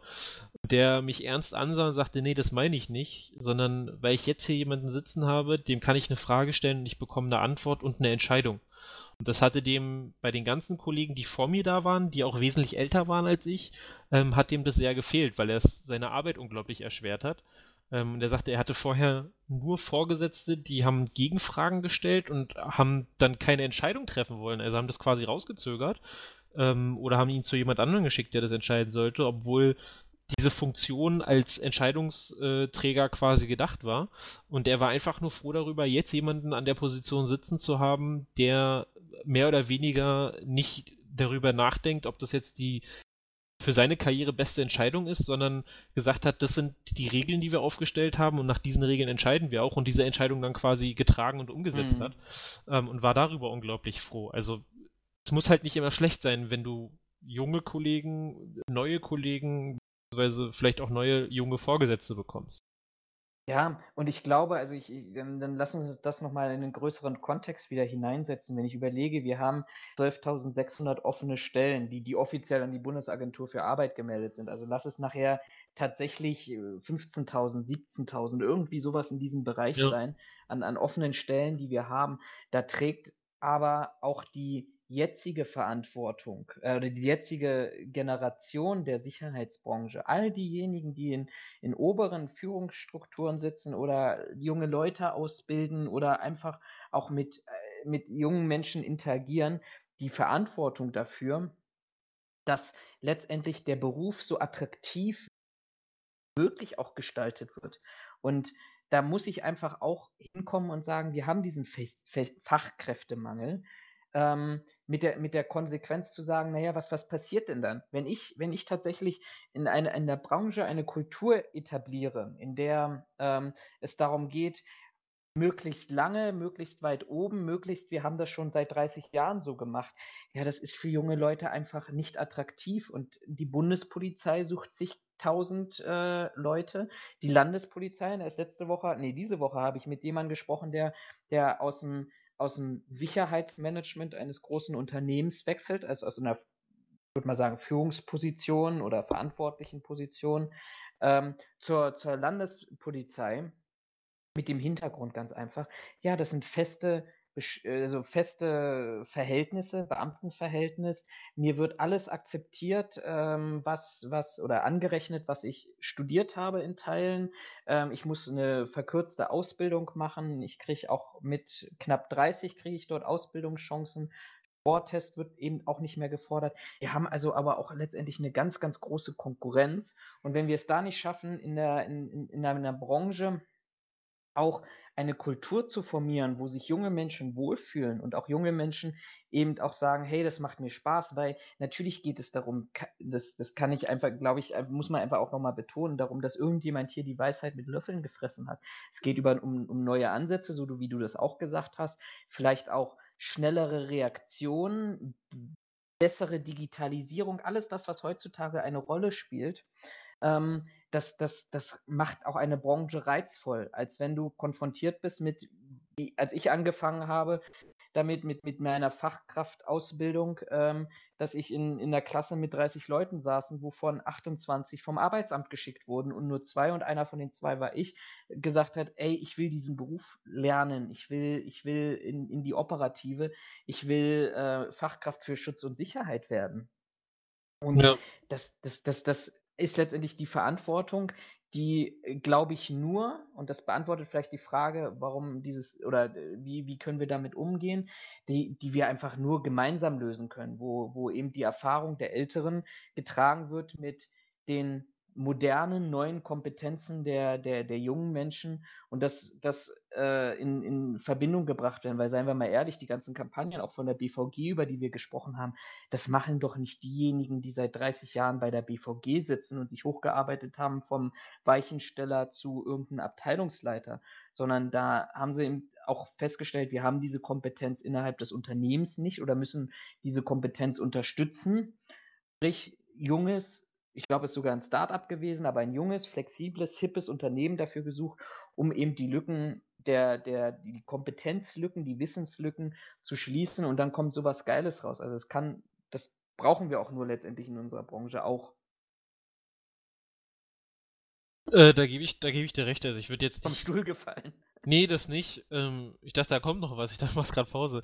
Ähm, ich würde jetzt nicht jedem älteren ähm, Mitarbeiter oder jedem älteren Arbeitnehmer äh, absprechen, dass er nicht mehr keine Innovativkraft mehr hat. Nein, das ähm, soll auch nicht meine Botschaft sein. Ja, deswegen formuliere ich das gerade nochmal so. Aber nee, ich gebe dir schon recht, dass das ähm, mit Sicherheit nicht also ich gehe auch nicht davon aus, dass, dass ein 30 Jahre äh, BVG-Mitarbeiter, der vorher Weichensteller oder äh, Triebwagenführer war äh, und jetzt plötzlich im Marketing sitzt, auf die Idee kommt, ey, lass mal frei Schnauze BVG Berlin machen. Also glaube ich auch nicht. Ähm, weil ich das für, aber das, das hat glaube ich auch wieder so ein bisschen was mit Erziehung zu tun, dass die einfach aus einem, aus einer anderen gesellschaftlichen Erziehung kommen als jüngere Generation, die halt sagt, naja, wenn es mir nicht passt, dann sage ich das halt entsprechend an, wo man früher wahrscheinlich für links und rechts eine Stelle gekriegt hätte. Ähm, Wobei das jetzt mal Clash of Generations zu äh, studierter Sicherheitsmanager und Astrophysiker. Also bloß weil ich der kleinste gemeinsame Nenner, wie vielleicht bei der Diskussion, die wir gerade haben, Sicherheitsmanager, also Sicherheitsbranche ist, also eine Branche, wäre hier vielleicht das, das, der kleinste gemeinsame Nenner in dem Vergleich studiert. Also ich, ich würde ich würd doch auch niemals irgendwo mich in, in anderen Bereichen, weil ich den kleinsten gemeinsamen Nenner irgendwo gefunden habe, behaupten, dass ich jetzt äh, als Astrophysiker oder im Bereich eines Astrophysikers tätig sein kann. Also und ich glaube, das ist so, so, ein bisschen den, den Konflikt, dieses Hocharbeiten jetzt bei der BVG, ich, ich weiß es nicht, ob es tatsächlich so ist, ich nehme es jetzt einfach mal so an, ähm, ist doch bei uns letztendlich auch, du hattest eben früher nur beschränkte Möglichkeiten der Qualifikation. Und natürlich hat sich der ein oder andere vom, wenn es gut gelaufen ist, vom Sicherheitsmitarbeiter zum, äh, zu einer Führungskraft, manchmal sogar zum, zum Leiter eines Security Managements hochgearbeitet. Es waren aber, sind aber auch neben Quereinsteiger und ich glaube, in den modernen Zeiten zählt für mich zumindest als Quereinsteiger in der Sicherheitsbranche auch jemand, der eine, eine Laufbahn bei der Polizei oder beim Militär genossen hat. Ähm, das, das ist ja auch alles in Ordnung. Das waren Zeiten, wo es eben ähm, so vollfahren ist, weil man eben nicht die eigene Kompetenz in den eigenen Reihen vielleicht auch gehabt hat oder sich noch müßig gefühlt hat, die Kompetenz aus anderen Bereichen zu sammeln.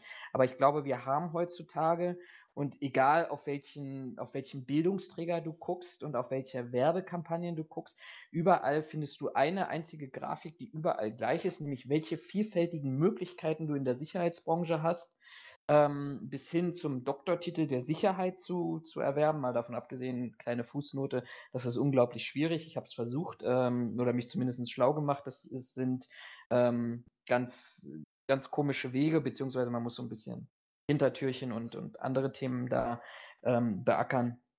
Aber ähm, dann, dann nutzt doch die Kompetenz, die wir, die wir in dieser Branche haben. Du, keine, äh, keine Frage. Ich bin da sowieso, also mein, mein Motto in so mancherlei Hinsicht ist inzwischen, alles hat seine Vor- und Nachteile, es ist ein Geben und ein Nehmen. Ähm, von daher, ähm, das war auch das, was ich meinen älteren Mitarbeitern gesagt habe, weil einige kamen wirklich mit der, mit der Angst um die Ecke. Jetzt kommt ein junger, neuer Mann, der quasi alle Prozesse auf den, auf den äh, Prüfstand stellt, beziehungsweise alle umwirft, alles neu macht, äh, quasi den einen bis zum anderen ähm, durch den Kessel jagt, so nach dem Motto.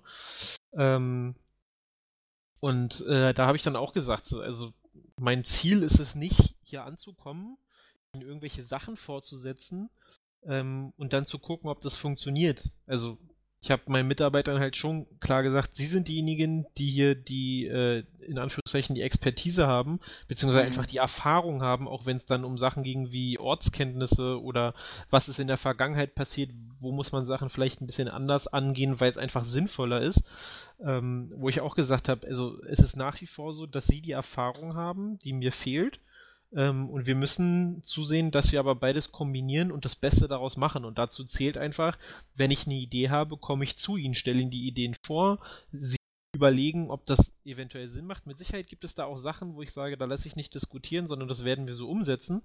Ähm, aber dass man bei vielen Sachen die Erfahrung mit einbezieht und alleine das quasi so gemacht zu haben und auch den so quasi vorgestellt zu haben, das ganze Modell, hat schon dazu geführt, dass man bei einigen Kollegen ähm, weitaus akzeptierter war als am Anfang, wenn es hieß, da kommt ein neuer junger Kollege und der ist uns vorgesetzt. Mhm. Also von daher, ich, das mag nicht überall funktionieren. Man hat immer irgendwelche Sturköpfe, ob, ob jung oder alt, das ist vollkommen egal. Ähm, da, da, wird das nicht funktionieren. Da ähm, kommt man nicht drum rum, dass man dann wirklich mal auf ein, ich sag mal, ja, auf die auf die Trompete schlagen, ja. Äh, dass man, dass man da mal ordentlich einen Paukenschlag auf die Trompete, Trompete. äh, da, da hilft es halt nicht anders, als einfach mal einen Paukenschlag auszuführen. Da geht es halt nicht anders, aber im Großen und Ganzen bin ich der Meinung, wenn die Leute ähm, in einer gewissen Art und Weise äh, äh kompromissbereit sind oder offen sind, da auch mal neue Sachen anzugehen, dann ähm, wäre das durchaus möglich, da auch mit jungen und alten Kollegen vernünftig zusammenzuarbeiten.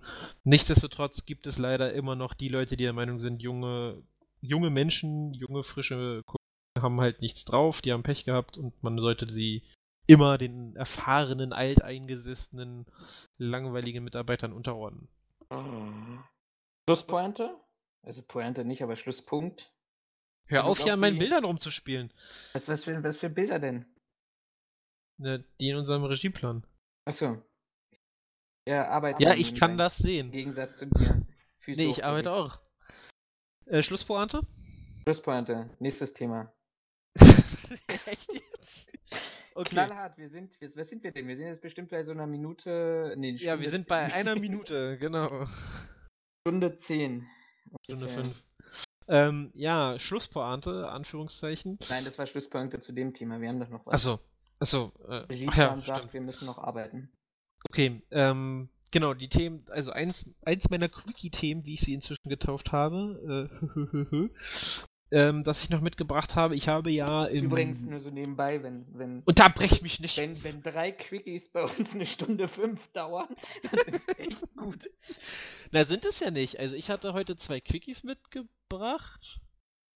Ja, BVG und das, was ich jetzt vorstelle. Und wir haben da halt eine Stunde fünf draus gemacht, weil wir deine Themen gleich noch mit Das ist doch gut.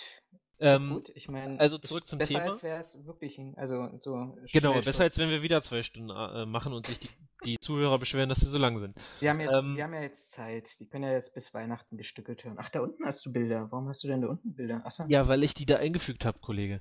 Auf jeden Fall, ähm, ich habe ja in dem letzten Podcast war es nicht, in dem Podcast davor oder davor, ich weiß es nicht mehr genau, hatte ich auf eine Initiative ähm, hingewiesen, wo es darum ging, dass man der Meinung sei, die Berliner Polizei würde nach Willkürmanier äh, Shisha-Bars in Berlin kontrollieren, dicht machen, was auch immer. Immer eine relativ große Aktion mit LKA, Zoll, Polizei, Ordnungsamt und wer nicht noch alles mit dabei mitspielen wollte.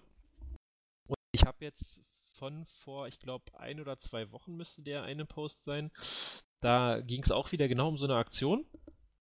Und weil ich mir dachte, man muss ja mal gegen so sinnvolle Initiativen gegenschießen, folgende ähm, ja, folgender schrieb nicht so viele. Pausen machen, sonst setzt dein Mikro immer aus. Ja, ich weiß. Äh, folgender schrieb zu diesem äh, zu dieser Aktion, LKA, Zoll und Polizei haben Shisha-Bars kontrolliert. Dabei wurden eine Machete, ein Baseballschläger, ein Messer, ein Schlagstock und 20 Kilo unversteuerter Tabak beschlagnahmt.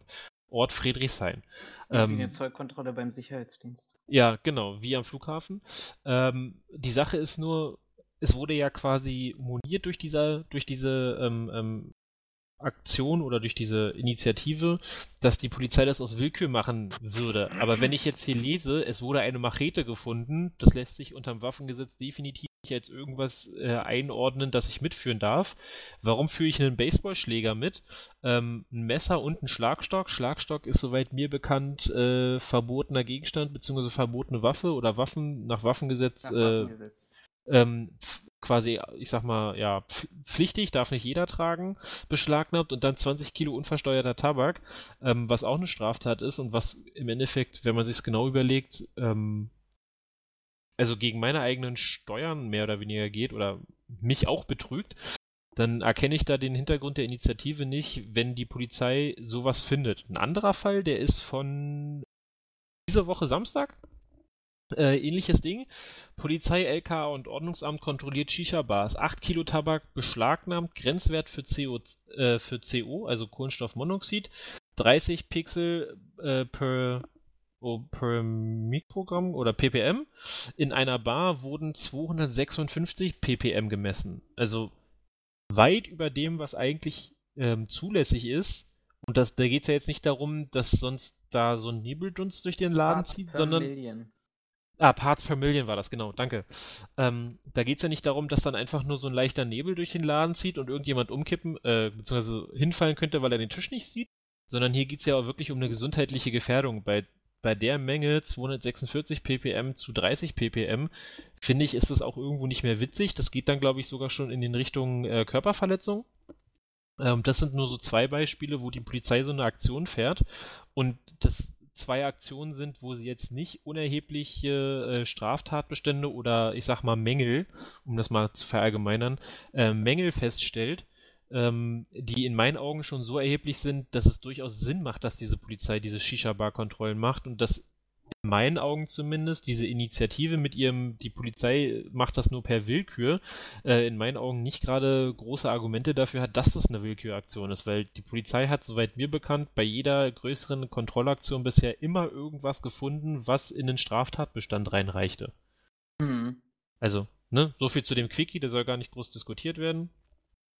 Ähm, aber es geht halt aber, letztendlich um diese Anfangsverdacht und ich glaube, da liegt noch ganz viel Potenzial, vor allem wenn du dann auch, auch mitbekommst, oh, ich darf nicht, darf keine kohlensäurehaltigen Getränke mehr während des Podcasts, neue Vorgabe fürs neue Jahr trinken. Ähm, wenn du auch wieder mitbekommst, wie letztendlich diese Clanstrukturen miteinander verboten sind. Ähm, naja, ich finde, es geht noch weiter. Es, es geht noch weiter. Es ist, ist, mir heute das erste Mal aufgefallen, als ich nach Hause gefahren bin, ähm, weil ich auch noch mal Kantstraße unterwegs war heute. Und du hast ja inzwischen überall in Berlin diese 24-Stunden-Shops. Ne, diese Spätis quasi. Ähm, und mir ist aufgefallen, dass immer mehr von diesen Shisha-Tabak anbieten, weil ist ja, ich sag mal, in Mode gekommen, jeder hat heutzutage eine Shisha und ist am Rauchen. Was machen, also da würde es mich mal interessieren oder würde ich mal interessant finden, wenn die Polizei auch eine Kontrolle von diesen Spätis macht, wegen diesem Shisha-Tabak, weil es würde mich nicht wundern, wenn wir da auch wieder auf Steuerhinterziehung stoßen. Und das auch hm. nicht in, in, in einem äh, äh, uninteressanten Umfang.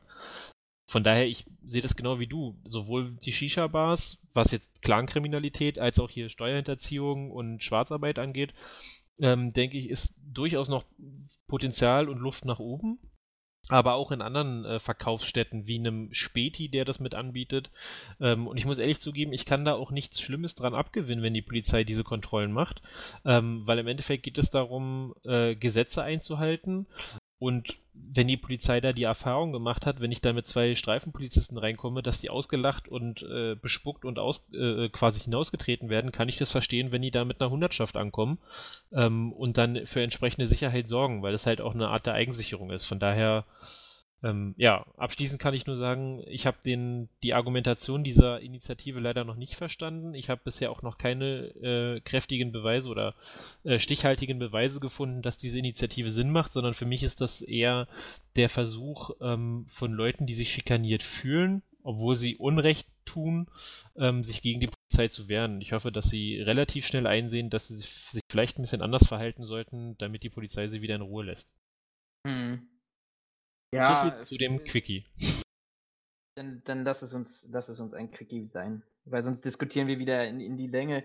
Äh, nur, nur, ich, ich, ich würde tatsächlich die, die äh, Notwendigkeit da unterstützen, auch nochmal vielleicht den Bogen zu, zu auch noch an anderen aktuellen Ereignissen. Der Verdacht liegt ja im Raum, dass äh, das grüne Gewölbe offensichtlich möglicherweise auch der Einbruch da rein in Dresden, auch aus Berlin, aus einer Clan-Struktur womöglich, ah, okay. ähm, ähm, organisiert wurde, weil man offensichtlich jetzt festgestellt hat in einer Abfrage, in einer polizeiinternen Abfrage, ähm, dass äh, im, im, letzten Jahr gab es ja vermehrt Einbrüche, auch bei der Berliner Feuerwehr, wo ja, ähm, du kennst ja den, den Fachbegriff besser, solche Spreizer, heißen die Spreizer? So äh, Hydraulikspreizer. Ähm, du meinst dieses Hydraulikwerkzeug, ja. ja. Äh, Schere Spreizer nennen die, nennt die Feuerwehr das selber. Aber ist genau. es Spreiz, äh, Spreizwerkzeug, ja. Da sind ja mehrere von denen gestohlen worden. Einer ist ja beim Überfall auf den Geldtransporter am Alexanderplatz oder also zwischen äh, ähm, Janowitzbrück und Alexanderplatz da eingesetzt worden in diesem äh, schnellen Überfall. Und der andere geht man nach derzeitigem Stand davon aus, dass der offensichtlich zur Überwindung der peripheren, des peripheren Schutzes überwunden wurde, nämlich den ähm, Gittern vor den Fenstern. Ah, also okay. Also von daher ähm, ist es unbedingt notwendig in, in jeglicher Art und Weise, dass wir ähm, da auch, glaube ich, oder dass die Politik und die Polizei den äh, diesen Clanstrukturen da auch ähm, mit, mit Nadelstichen ähm, wehtut.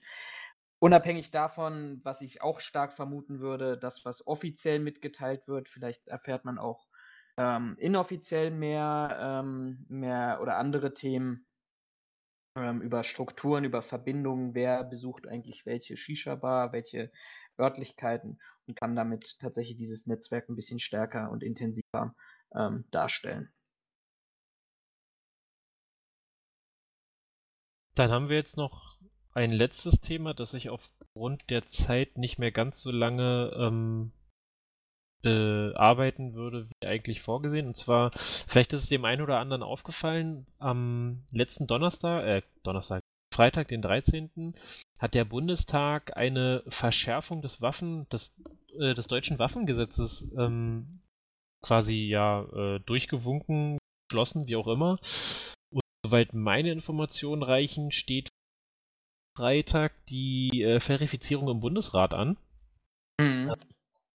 Weil wir das Thema jetzt nicht so stark auf dem, äh, auf dem, ja, auf der Kette hatten. Einen Überblick. Also diese, genau. diese. Also es gibt, es gibt äh, da verschiedene, also es gibt eine, eine EU-Richtlinie, ähm, die dieser Gesetzesentwurf umsetzen soll. Ich äh, zitiere hier mal von der Bundestagseite. Mit dem Gesetzesentwurf will die Bundesregierung eine EU-Richtlinie umsetzen. Die Richtlinie erweitert die Kennzeichnungsanforderungen für Schusswaffen und deren wesentliche Teile. Ferner fordert sie von Mitgliedstaaten eine umfassende Rückverfolgbarkeit aller Schusswaffen und ihrer wesentlichen Teile sicherzustellen. Zweck haben die Mitgliedstaaten Waffenhändler und Hersteller in einem ersten Schritt zu verpflichtet, äh, zu verpflichtet den Waffenbehörden unverzüglich sämtliche Transaktionen anzuzeigen, die Bestandteile des Lebensweges einer Schusswaffe und ihrer wesentlichen Teile sind. Äh, in, einem zweiten, in einem zweiten Schritt werden die Mitgliedstaaten verpflichtet, diese Transaktionen in den Waffenregistern zu registrieren. Ähm, so viel jetzt dazu.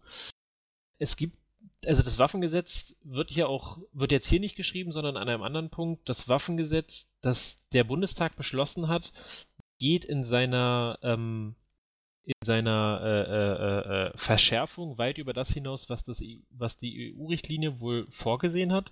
Hier hatte jemand anders das äh, so zusammengefasst, dass Landesregierungen ähm, dazu ermächtigt werden, nach Rechts, also Rechtsverordnungen zu verlassen, die sogenannte Waffenverbotszonen ähm, ja, beschreiben.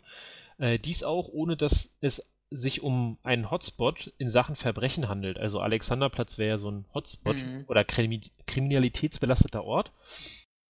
Ähm, darin auch vorgesehen ein Führverbot von Messern, feststehend oder feststellbar, mit einer Klingenlänge ab 4 cm. Jedoch soll es Ausnahmen geben. Das war so ein, ein Punkt. Dann gibt es, soll es wohl ein Verbot für ähm, High-Kappa-Magazine geben, also Magazine mit einer High, mit einer hohen Kapazität. Und hier wird geschrieben für über, äh, für über 20 Schuss für die von Kurzwaffen, 10 Schuss, äh, über 10 Schuss von Langwaffen, also Magazin, immer auf Magazin bezogen. Ähm, außerdem ein Verbot von Halbautomaten mit Festmagazin jenseits der erlaubten Kapazitäten. Ähm, nicht betroffen sind Repetierer. Außerdem soll es noch ein Verbot von Salutwaffen geben. Ähm, es gibt wohl eine Bedürfnisbewilligung künftig, äh, oder die Bedürfnisbewilligung äh, künftig unterscheidet sich nach Bedürfnis zum Erwerb und Bedürfnis zum Besitz. Da mit einer fünfjährigen Kontrollfrist. Ähm, Besitz zum Bedürfnis von erlaubnispflichtigen Waffen in den ersten zehn Jahren mit dezidierter an jeden Waffentyp nachweisen. Danach nur noch eine Vereinsbeschädigung. Also es wird äh, sehr stark ähm, ich sag mal, eingeschränkt oder es wird sehr stark äh, verschärft. Wohl auch gelbe Waffenbesitzkarte beschränkt auf maximal 10 Waffen. Das war früher wohl anders. Ähm, Schießstandüberprüfung alle vier Jahre für erlaubnispflichtige Waffen und alle sechs bei nicht erlaubnispflichtigen Waffen. Äh, außerdem dürfen die Bundesländer ähm, Ausbildungskriterien für Schießstand-Sachverständige festlegen und noch ein paar andere Sachen.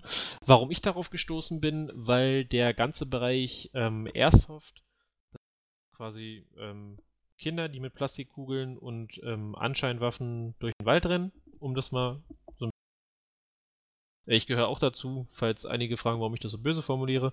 Ähm, da geht jetzt ein Aufschrei durch diese ganze Airsoft-Community, weil das Waffengesetz vorsieht, dass ähm, bestimmte Waffen ähm, von den Energiewerten geändert werden müssen. Und zwar ist es nach dem bisherigen Waffengesetz so gewesen, dass ähm, alle Waffen mit einer Mündungsenergie von äh, 7, oder unter 7,5 Joule nicht als ähm, scharfe Waffen gelten, ähm, sondern als Anscheinwaffen oder als Spielzeug in Anführungszeichen.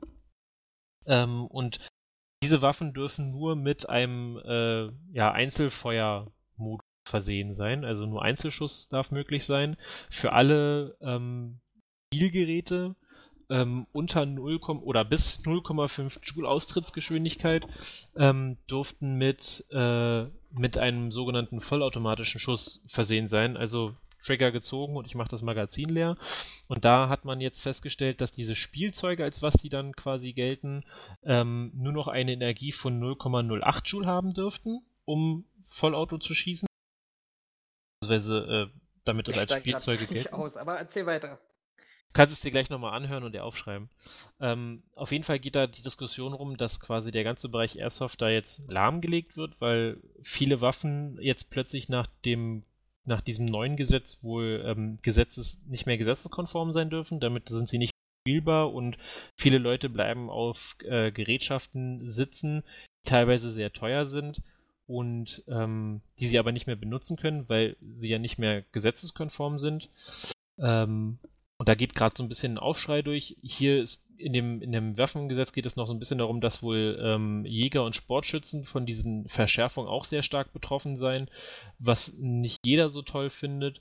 Auf jeden Fall, ähm, ja, wird das wahrscheinlich nochmal ein größerer Punkt sein, der uns in der Zukunft beschäftigt. Ähm, ich weiß nicht, ob du jetzt nochmal groß darauf eingehen wolltest. Wird es fast bei diesem. Zumindest kurz. Lass mich, lass mich kurz darauf eingehen. Weil, also ich, ich, ähm, genau, ich wollte nur, ich wollte nur sagen, ähm, ich würde da jetzt nicht mehr groß drauf eingehen, sondern wir können uns das ja dann für den nächsten Podcast, wenn genaueres klar ist, auch mit der, mit den Gesetzestexten, die sind, soweit ich weiß, noch nicht ganz veröffentlicht, ähm, wo man dann mehr drüber sagen kann, weil jetzt ist es halt alles noch sehr viel Mutgemaße, wie ich finde. Aber ja, sag ja, ruhig gerne deine Meinung ich, dazu. Ich, ich, also, was, was mich stört, und deshalb will ich nochmal zwei Sätze vielleicht dazu sagen, weil es einfach auch da äh, in, die, in die heutige Folge einfach absolut reinpasst. Wenn dann, wenn du dann auch so Begründungen liest, wie, ich zitiere mal jetzt hier die Deutsche Welle, äh, der SPD-Politiker Helge Lind erinnerte an die islamistischen Anschläge 2015 in Paris, den Berliner Antäter Anis Amri sowie den Anschlag auf die Synagoge in Halle. Es ist eine Notwendigkeit, dass wir in diesem Land mit aller Konsequenz ein striktes, scharfes Waffenrecht haben und durchsetzen. Also sorry, jetzt mal völlig unabhängig davon, brauchen wir es oder nicht, da habe ich die Meinung dazu, es macht sicherlich in vielen Punkten Sinn, wenn ich so argumentiere, wie wir es eben, ich glaube, in der letzten Waffenrechtsnovelle hatten, auch nach den Amokläufen an, an deutschen Schulen, wo es eben noch nicht diese ganz strikten Gesetze zur Aufbewahrung und Trennung, glaube ich, von Waffe und Munition gegeben hat, wo dann eben, ich, wo, wo ist denn dieser Amok, wo hat denn dieser Amoklauf stattgefunden? Da im, Bayern in Ich bin jetzt leider gerade bei, ähm, bei dem anderen. In Ansbach, genau, wo es in Ansbach dann 2009 ja. diesen, den, den, den Amoklauf ging, wo der Sohn dann praktisch die unverschlossene Waffe des Vaters genommen hat und äh, praktisch also Verfügbarkeit und ähm, Möglichkeit dann in, in Verbindung gebracht hat und dadurch seinen, seinen Anschlag durchgeführt, äh, also seinen Amoklauf durchgeführt hat ähm, bin, ich, bin ich schon auf der einen Seite dafür, dass man überprüfen muss, dass genau diese Möglichkeiten, ähm, Zugriff auf eine Waffe durch junge Menschen, durch Täter, vielleicht auch tatsächlich durch Personen, die eben auch, wie es auch drin stand, äh, in der Begründung verfassungsrechtlich zwielichtig sind, äh, in irgendwelchen Organis Organisationen äh, Mitglieder sind, wo du sagst, okay, den solltest du vielleicht keine Waffe in die Hand drücken. Ähm, auf der anderen Seite ähm, glaube ich auch, und das war auch bisher so dieser Haupttenor in der Kritik dagegen, diejenigen, die sich illegal eine Waffe besorgen, also die, die eine Waffe besorgen wollen, werden sich auch zukünftig, ich denke da beispielsweise an den Anschlag in München 2016, ähm, wo es dann im Olympiapark dazu kam, der hat sich die aus dem Dark Web besorgt. Und hier diese, also diese Argumentation auch zu sagen, Paris, Berlin und, und äh, Halle in Verbindung zu bringen, wovon zwei definitiv nicht mit einer illegal oder legal besorgten Waffe ähm, ähm, durchgeführt worden sind, nämlich alle, die sich äh, erinnern können an das Amri mit dem LKW. Äh, und an Halle hat er sich seine Waffen selbst gebastelt durch Anleitung und ich glaube einen 3D-Drucker. Ähm, hätte dieses Gesetz nicht ähm, diese Straftaten verhindert inklusive alle, aller illegal erworbenen. Also das, das ist, glaube ich, der schlimmste Punkt, dass jetzt, ein, also unabhängig davon, dass es eine EU-Richtlinie gibt, die halt umgesetzt werden muss, dass die Bundesregierung jetzt ein, das Waffengesetz verschärft mit der Begründung, damit Kriminelle nicht mehr an Waffen kommen. Also, und ja. da ja genau das reinspielt, äh, was du gerade sagst, dass die sich ihre Waffen nicht, äh, also, dass es nicht, A, das ist bei uns ja nicht wie in Amerika, dass du einfach in den Laden reingehst und sagst, ich hätte da hinten gerne die Winchester und ich hätte dafür noch 20 Schuss und dann hätte ich gerne das M4, das da oben hängt und hätte dafür gerne 90 Schuss. So ist es bei uns ja grundsätzlich schon mal nicht. Ähm, also ich kenne auch, also soweit mir bekannt, gibt es auch nur eine Handvoll Privatpersonen, die einen eigenen Waffenschein haben. mir persönlich ist nur eine einzige bekannt, auch wenn ich die noch nie selber gefragt habe. Ansonsten sind die Dinger ja immer auf, äh, auf Unternehmen ausgestellt. Ähm, aber die ja, gut, Begründung. Und sowas haben die nicht. Ja, die haben aber eine, die haben aber keinen, die haben aber keinen Waffenschein, sondern die haben eine Waffenbesitzkarte. Okay. Das ist ein Unterschied, soweit mir bekannt. Also die haben in der, die haben alle keinen Waffenschein, sondern die haben eine Waffenbesitzkarte, um diese Waffe zu besitzen und sind Sportschützen, die im Waffengesetz sowieso anders behandelt werden als Leute mit scharfen Waffen. Ne? Also es ist ja eine scharfe Waffe, aber äh, Leute, die diese Waffe quasi tragen, weil sie ein Bedürfnis haben, ähnlich wie einem, äh, wie einem Geldwerttransport. Mhm. Ähm, aber wie du schon sagst, die Begründung der Bundesregierung ist ja, um Kriminellen den Zugang zu Waffen zu erschweren. Ja, aber der war vorher schon schwer und es interessiert sie auch überhaupt gar nicht, ähm, ob es ein Waffengesetz gibt, weil sie sich ihre Waffen sowieso auf anderem Wege beschaffen. Also das, das Einzige, was man diesem, was ich diesem Gesetz in der Hinsicht bisher abgewinnen kann, ist, dass sie die Hersteller, ähm, dass, dass ja hier darum geht, dass die, dass die, ähm, dass der Weg der Waffe nach Möglichkeit lückenlos beschrieben sein soll, sodass du rausfinden kannst, wer dem illegal eine Waffe hat zukommen lassen. Mhm. Frage ich aber in der in der Realität auch nicht, ähm, zu behaupten, dass das so funktionieren wird. Das ist wieder eine schöne theoretische Überlegung, aber es wird ja Gründe dafür geben, äh, warum Waffen wegkommen. Die Polizei Berlin hätte ja genau das gleiche Problem. Da verschwinden Waffen, keiner weiß warum. Ja. Und da hilft Wenn ich weiß, auf die, die ist auf denen zugelassen. Ähm, ja, genau. du also verkaufst also, ja dann nicht deine eigene Waffe, sondern meldest sie als verstohlen, also gestohlen, wenn, wenn du da irgendwie in irgendeiner Art ja, und Weise. Allem, du hast ja das Problem, also bei der Polizei weiß ich es, aber das ist ja quasi das Problem, das da auf, auftauchen kann. Der Polizist hat eine Waffe, die ihm zugeordnet ist. Genauso gibt es aber auch Waffen, die sind einem bestimmten Kommando, einer mhm. bestimmten Dienstgruppe zugeordnet. So, das heißt, das ist ja wie in jedem Bereich, wenn du halt fünf Leute hast, die sich um etwas kümmern sollen, kümmert sich keiner drum, weil ist ja nicht, ist ja nicht seine Verantwortung. Da kommst du ja aus dem, aus diesem äh, Punkt kommst du ja nicht raus. Also das änderst du ja mit einer mit einer Waffenhistorie, änderst du das ja nicht, weil ähm, wenn du eine Gruppe hast, die sich um die Waffe kümmert und irgendjemand nimmt die Waffe mit und am Ende sagt jeder, nee, habe ich nicht gemacht, aber er hat sich auch nicht ins Protokoll eingetragen, in Anführungszeichen, dann ist ja. die Waffe weg und du hast trotzdem nichts gekonnt. Also macht es für mich nicht den Anschein, als wenn dieses Gesetz in seiner verschärften Fassung uns wirklich so viel bringt, ähm, wie man sich das vorstellt. Jetzt muss ich zugeben, ich habe den Gesetzestext noch nicht gelesen. Ähm, ich ich kenne die genauen Spezifika nicht und ich bin auch der Meinung, man muss mal abwarten, was die Ausführungsverordnung zum Waffengesetz dann sagt, auch was so Grauzonen, rechtliche Schritte angeht. Nur von dem, was ich bisher gehört habe, ähm, scheint halt ein ganzer, ich sag mal, ja, ein Sport ist es nicht, aber ein ganzer Hobbybereich jetzt quasi seiner Existenz nachzuhängen, weil sie jetzt plötzlich in den Bereich rücken, dass sie nicht mehr ihrem Hobby mehr nachgehen können. Und äh, Jäger und Sportschützen scheinen davon auch in irgendeiner Form betroffen zu sein, wo ich auch, also wo ich mich nicht so fest mit beschäftigt habe, aber wo man sich auch überlegen muss, ob das jetzt wirklich sinnvoll war, was die Bundesregierung da gemacht hat. Das ist bisher mein Eindruck von dieser, von dieser Regelung, die man da beschlossen hat. Sehr schön. Und ich würde auch sagen, dass wir das Thema damit gar nicht weiter ausschlachten. Nee, wir gucken mal, was, was, was dabei kommt, was sich da entwickelt und dann genau. können wir nochmal noch mal drüber sprechen. Vielleicht hat ja auch einer der Zuhörer sich ähm, stärker mit dem Thema beschäftigt, weil er geschäftlich, beziehungsweise ähm, ähm, ja doch geschäftlich oder vielleicht auch privat einfach da an, mit dem Thema zu tun hat. Sollte dem so sein, lasst uns gerne eure Kommentare zukommen oder auch vielleicht eine Richtigstellung. Also ich behaupte nicht, dass ich alles, was das Waffengesetz angeht, jetzt hier gerade richtig formuliert habe, weil was soll ich sagen? Also, ne, ich mache das auch nur so nebenher. Ähm, lasst uns da gerne eure Meinung hinzukommen. Ähm, und äh, sagt uns, was ihr, was ihr davon haltet. Ansonsten denke ich, spreche ich auch in Florians Namen, wenn ich sage, ähm, lasst uns, äh, ja. Froh und munter sein. nee, so war das nicht gemeint. Ich wollte eigentlich nur sagen, äh, ja, frohe Weihnachten. Aber mir ja, fällt gerade ein, du hast noch, du hast noch ein Thema. Ich möchte noch was. Ich gucke mal, ob ich jetzt hier parallel dazu GEMA-freie Musik einspielen kann. Äh, oh, das ist doch sehr laut. War sehr laut. Aber nee, warte, nee, nee, nee, ich höre das nicht. Aber warte mal, was, was wolltest du denn davon anmachen? Äh, mach mal We Wish You a Merry Christmas. Weil bei mir hört man das dann. So, aber ich oh. kann ja schon mal. Kann, okay, das ist. so ging es mir auch gerade eben. Wie laut ist das? Kann ich das auch irgendwo leiser machen auf der Seite hier? Weil sonst wird das jetzt gleich doof, weil dann hört man dich nämlich nicht mehr.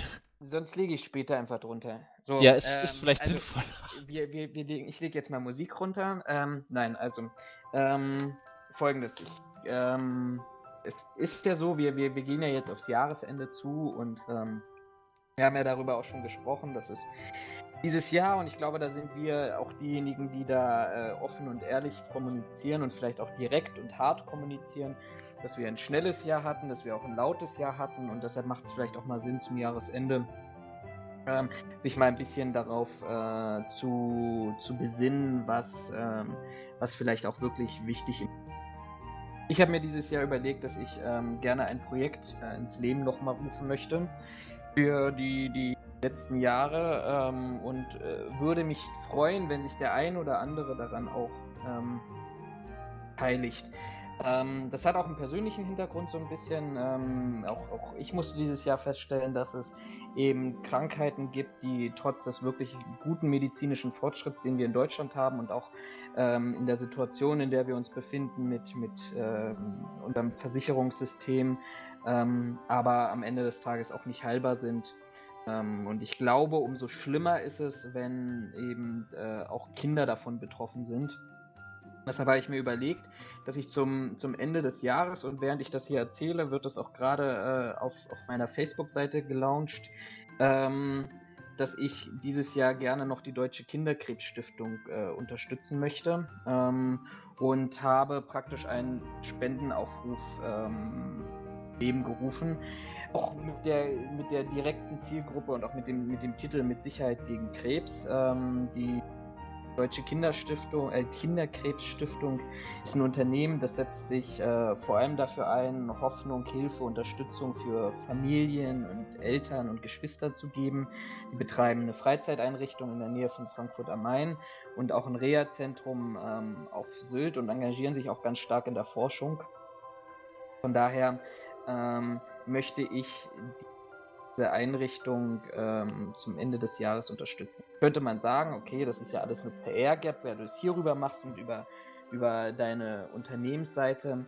Ähm, dem würde ich tatsächlich aber auch widersprechen wollen. Hintergrund ist einfach, ich habe ähm, über, über diesen Podcast hier und über ähm, Facebook über das, was ich beruflich tue, eine viel, viel größere Reichweite, als wenn ich das privat ähm, stattfinden lassen würde. Und von daher ähm, möchte ich das gar nicht irgendwie, dass das hier irgendwie in, genutzt wird, dass das irgendwie in irgendeiner Art und Weise hier als Promo-Aktion ähm, bewertet wird, sondern dass es einfach natürlich darum geht, am Ende des Tages möglichst viele Menschen zu erreichen, um diesen wirklich sinnvollen Weg ähm, da auch so viel Geld wie möglich unterstützen ähm, und zukommen zu lassen.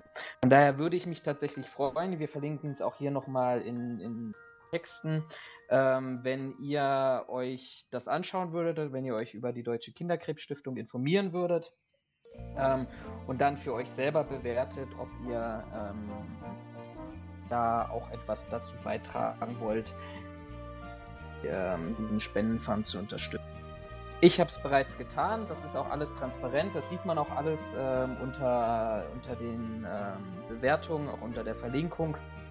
Und ähm, würde mich daher freuen, ähm, wenn, wenn ich hier über diese Reichweite auch Menschen dazu motivieren könnte, vielleicht zum Ende des Jahres zu gucken, ob sie nicht 1 Euro oder 2 Euro noch übrig haben, ähm, die dort auch hinspielen. Ja, jetzt sind wir, weiß ich nicht, ob wir mit dem Fröhlichen, nein, es soll ja eigentlich ein hoffnungsvolles Thema sein. Ähm, aber ich finde, es passt ganz gut zu, nein, es passt ganz gut zu Weihnachten, weil eigentlich geht es bei Weihnachten eher darum, ähm, Fröhlichkeit vielleicht auch mal was zu geben, statt zu nehmen. Von daher finde ich, ähm, ich nenne es jetzt mal Werbung, auch wenn es so nicht gemeint ist, aber das ähm, äh, äh, darauf hinweisen, dass es da so eine Stiftung, finde ich eigentlich nicht verkehrt. Ich finde, das passt eigentlich ganz gut ähm, Weihnachtsthema so grundsätzlich. Und die ist auch zertifiziert, also da, da, da könnt ihr davon angehen, schaut es euch an, dass, da, dass das Geld auch ankommt. Äh, es ist eine, eine gemeinnützige Organisation, hat die entsprechenden Zertifikate, ich glaube auch von einer Bundeseinrichtung, die das überprüft und nachschaut. Rechenschaftsberichte sind da. Also es wäre ganz schön, wenn ihr dieses wichtige Thema und vor allem Thema, ich glaube, jeder irgendwie kann in seiner Familie den einen oder anderen Fall ähm, miterleben oder zumindest darüber berichten, Scheiße auf gut Deutsch Krebs ist. Und wenn wir da noch was Gutes tun Jahresende und ein bisschen Hoffnung spenden können, wäre das, glaube ich, eine sehr, sehr geile Aktion, wenn es auch so mit dem Fokus gibt, dass die wir als, als diejenigen, die für Sicherheit sorgen, ähm, auch dort ein bisschen ähm, unterstützen. Ja, von mir dann an der Stelle einfach so als Abschluss dieser Folge. Ähm, ich denke, du stimmst mir zu, bleibt nichts anderes übrig, als euch äh, hoffentlich noch eine schöne und besinnliche Vorweihnachtszeit zu wünschen. Dann natürlich schöne äh, Weihnachtstage mit euren Familien, mit wem auch immer ihr die Feiertage verbringt. Und dann als letzter Abschluss quasi für euch einen guten Rutsch ins Jahr 2020. Knallt nicht zu doll, die Greta findet das nicht so toll. Ähm, passt auf, dass das euch nichts passiert. Ja, du kennst mich doch. Ähm, passt auf, dass euch nichts passiert und dann hören wir uns mit Sicherheit im äh, neuen Jahr mit neuen Themen und neuen spannenden Diskussionen. Oder habe ich was ja. vergessen? Nein, schöne Weihnachten euch. Ähm, lasst das alles mal so ein bisschen sacken, kommt mal ein bisschen vielleicht auch zur Ruhe, seid mal ein bisschen weniger gestresst und genervt. Ähm, genießt so ein bisschen die Zeit und dann hören wir uns wieder im neuen Jahr. Fröhliche Weihnachten, besinnliche Feiertage und einen guten Rutsch auch von mir.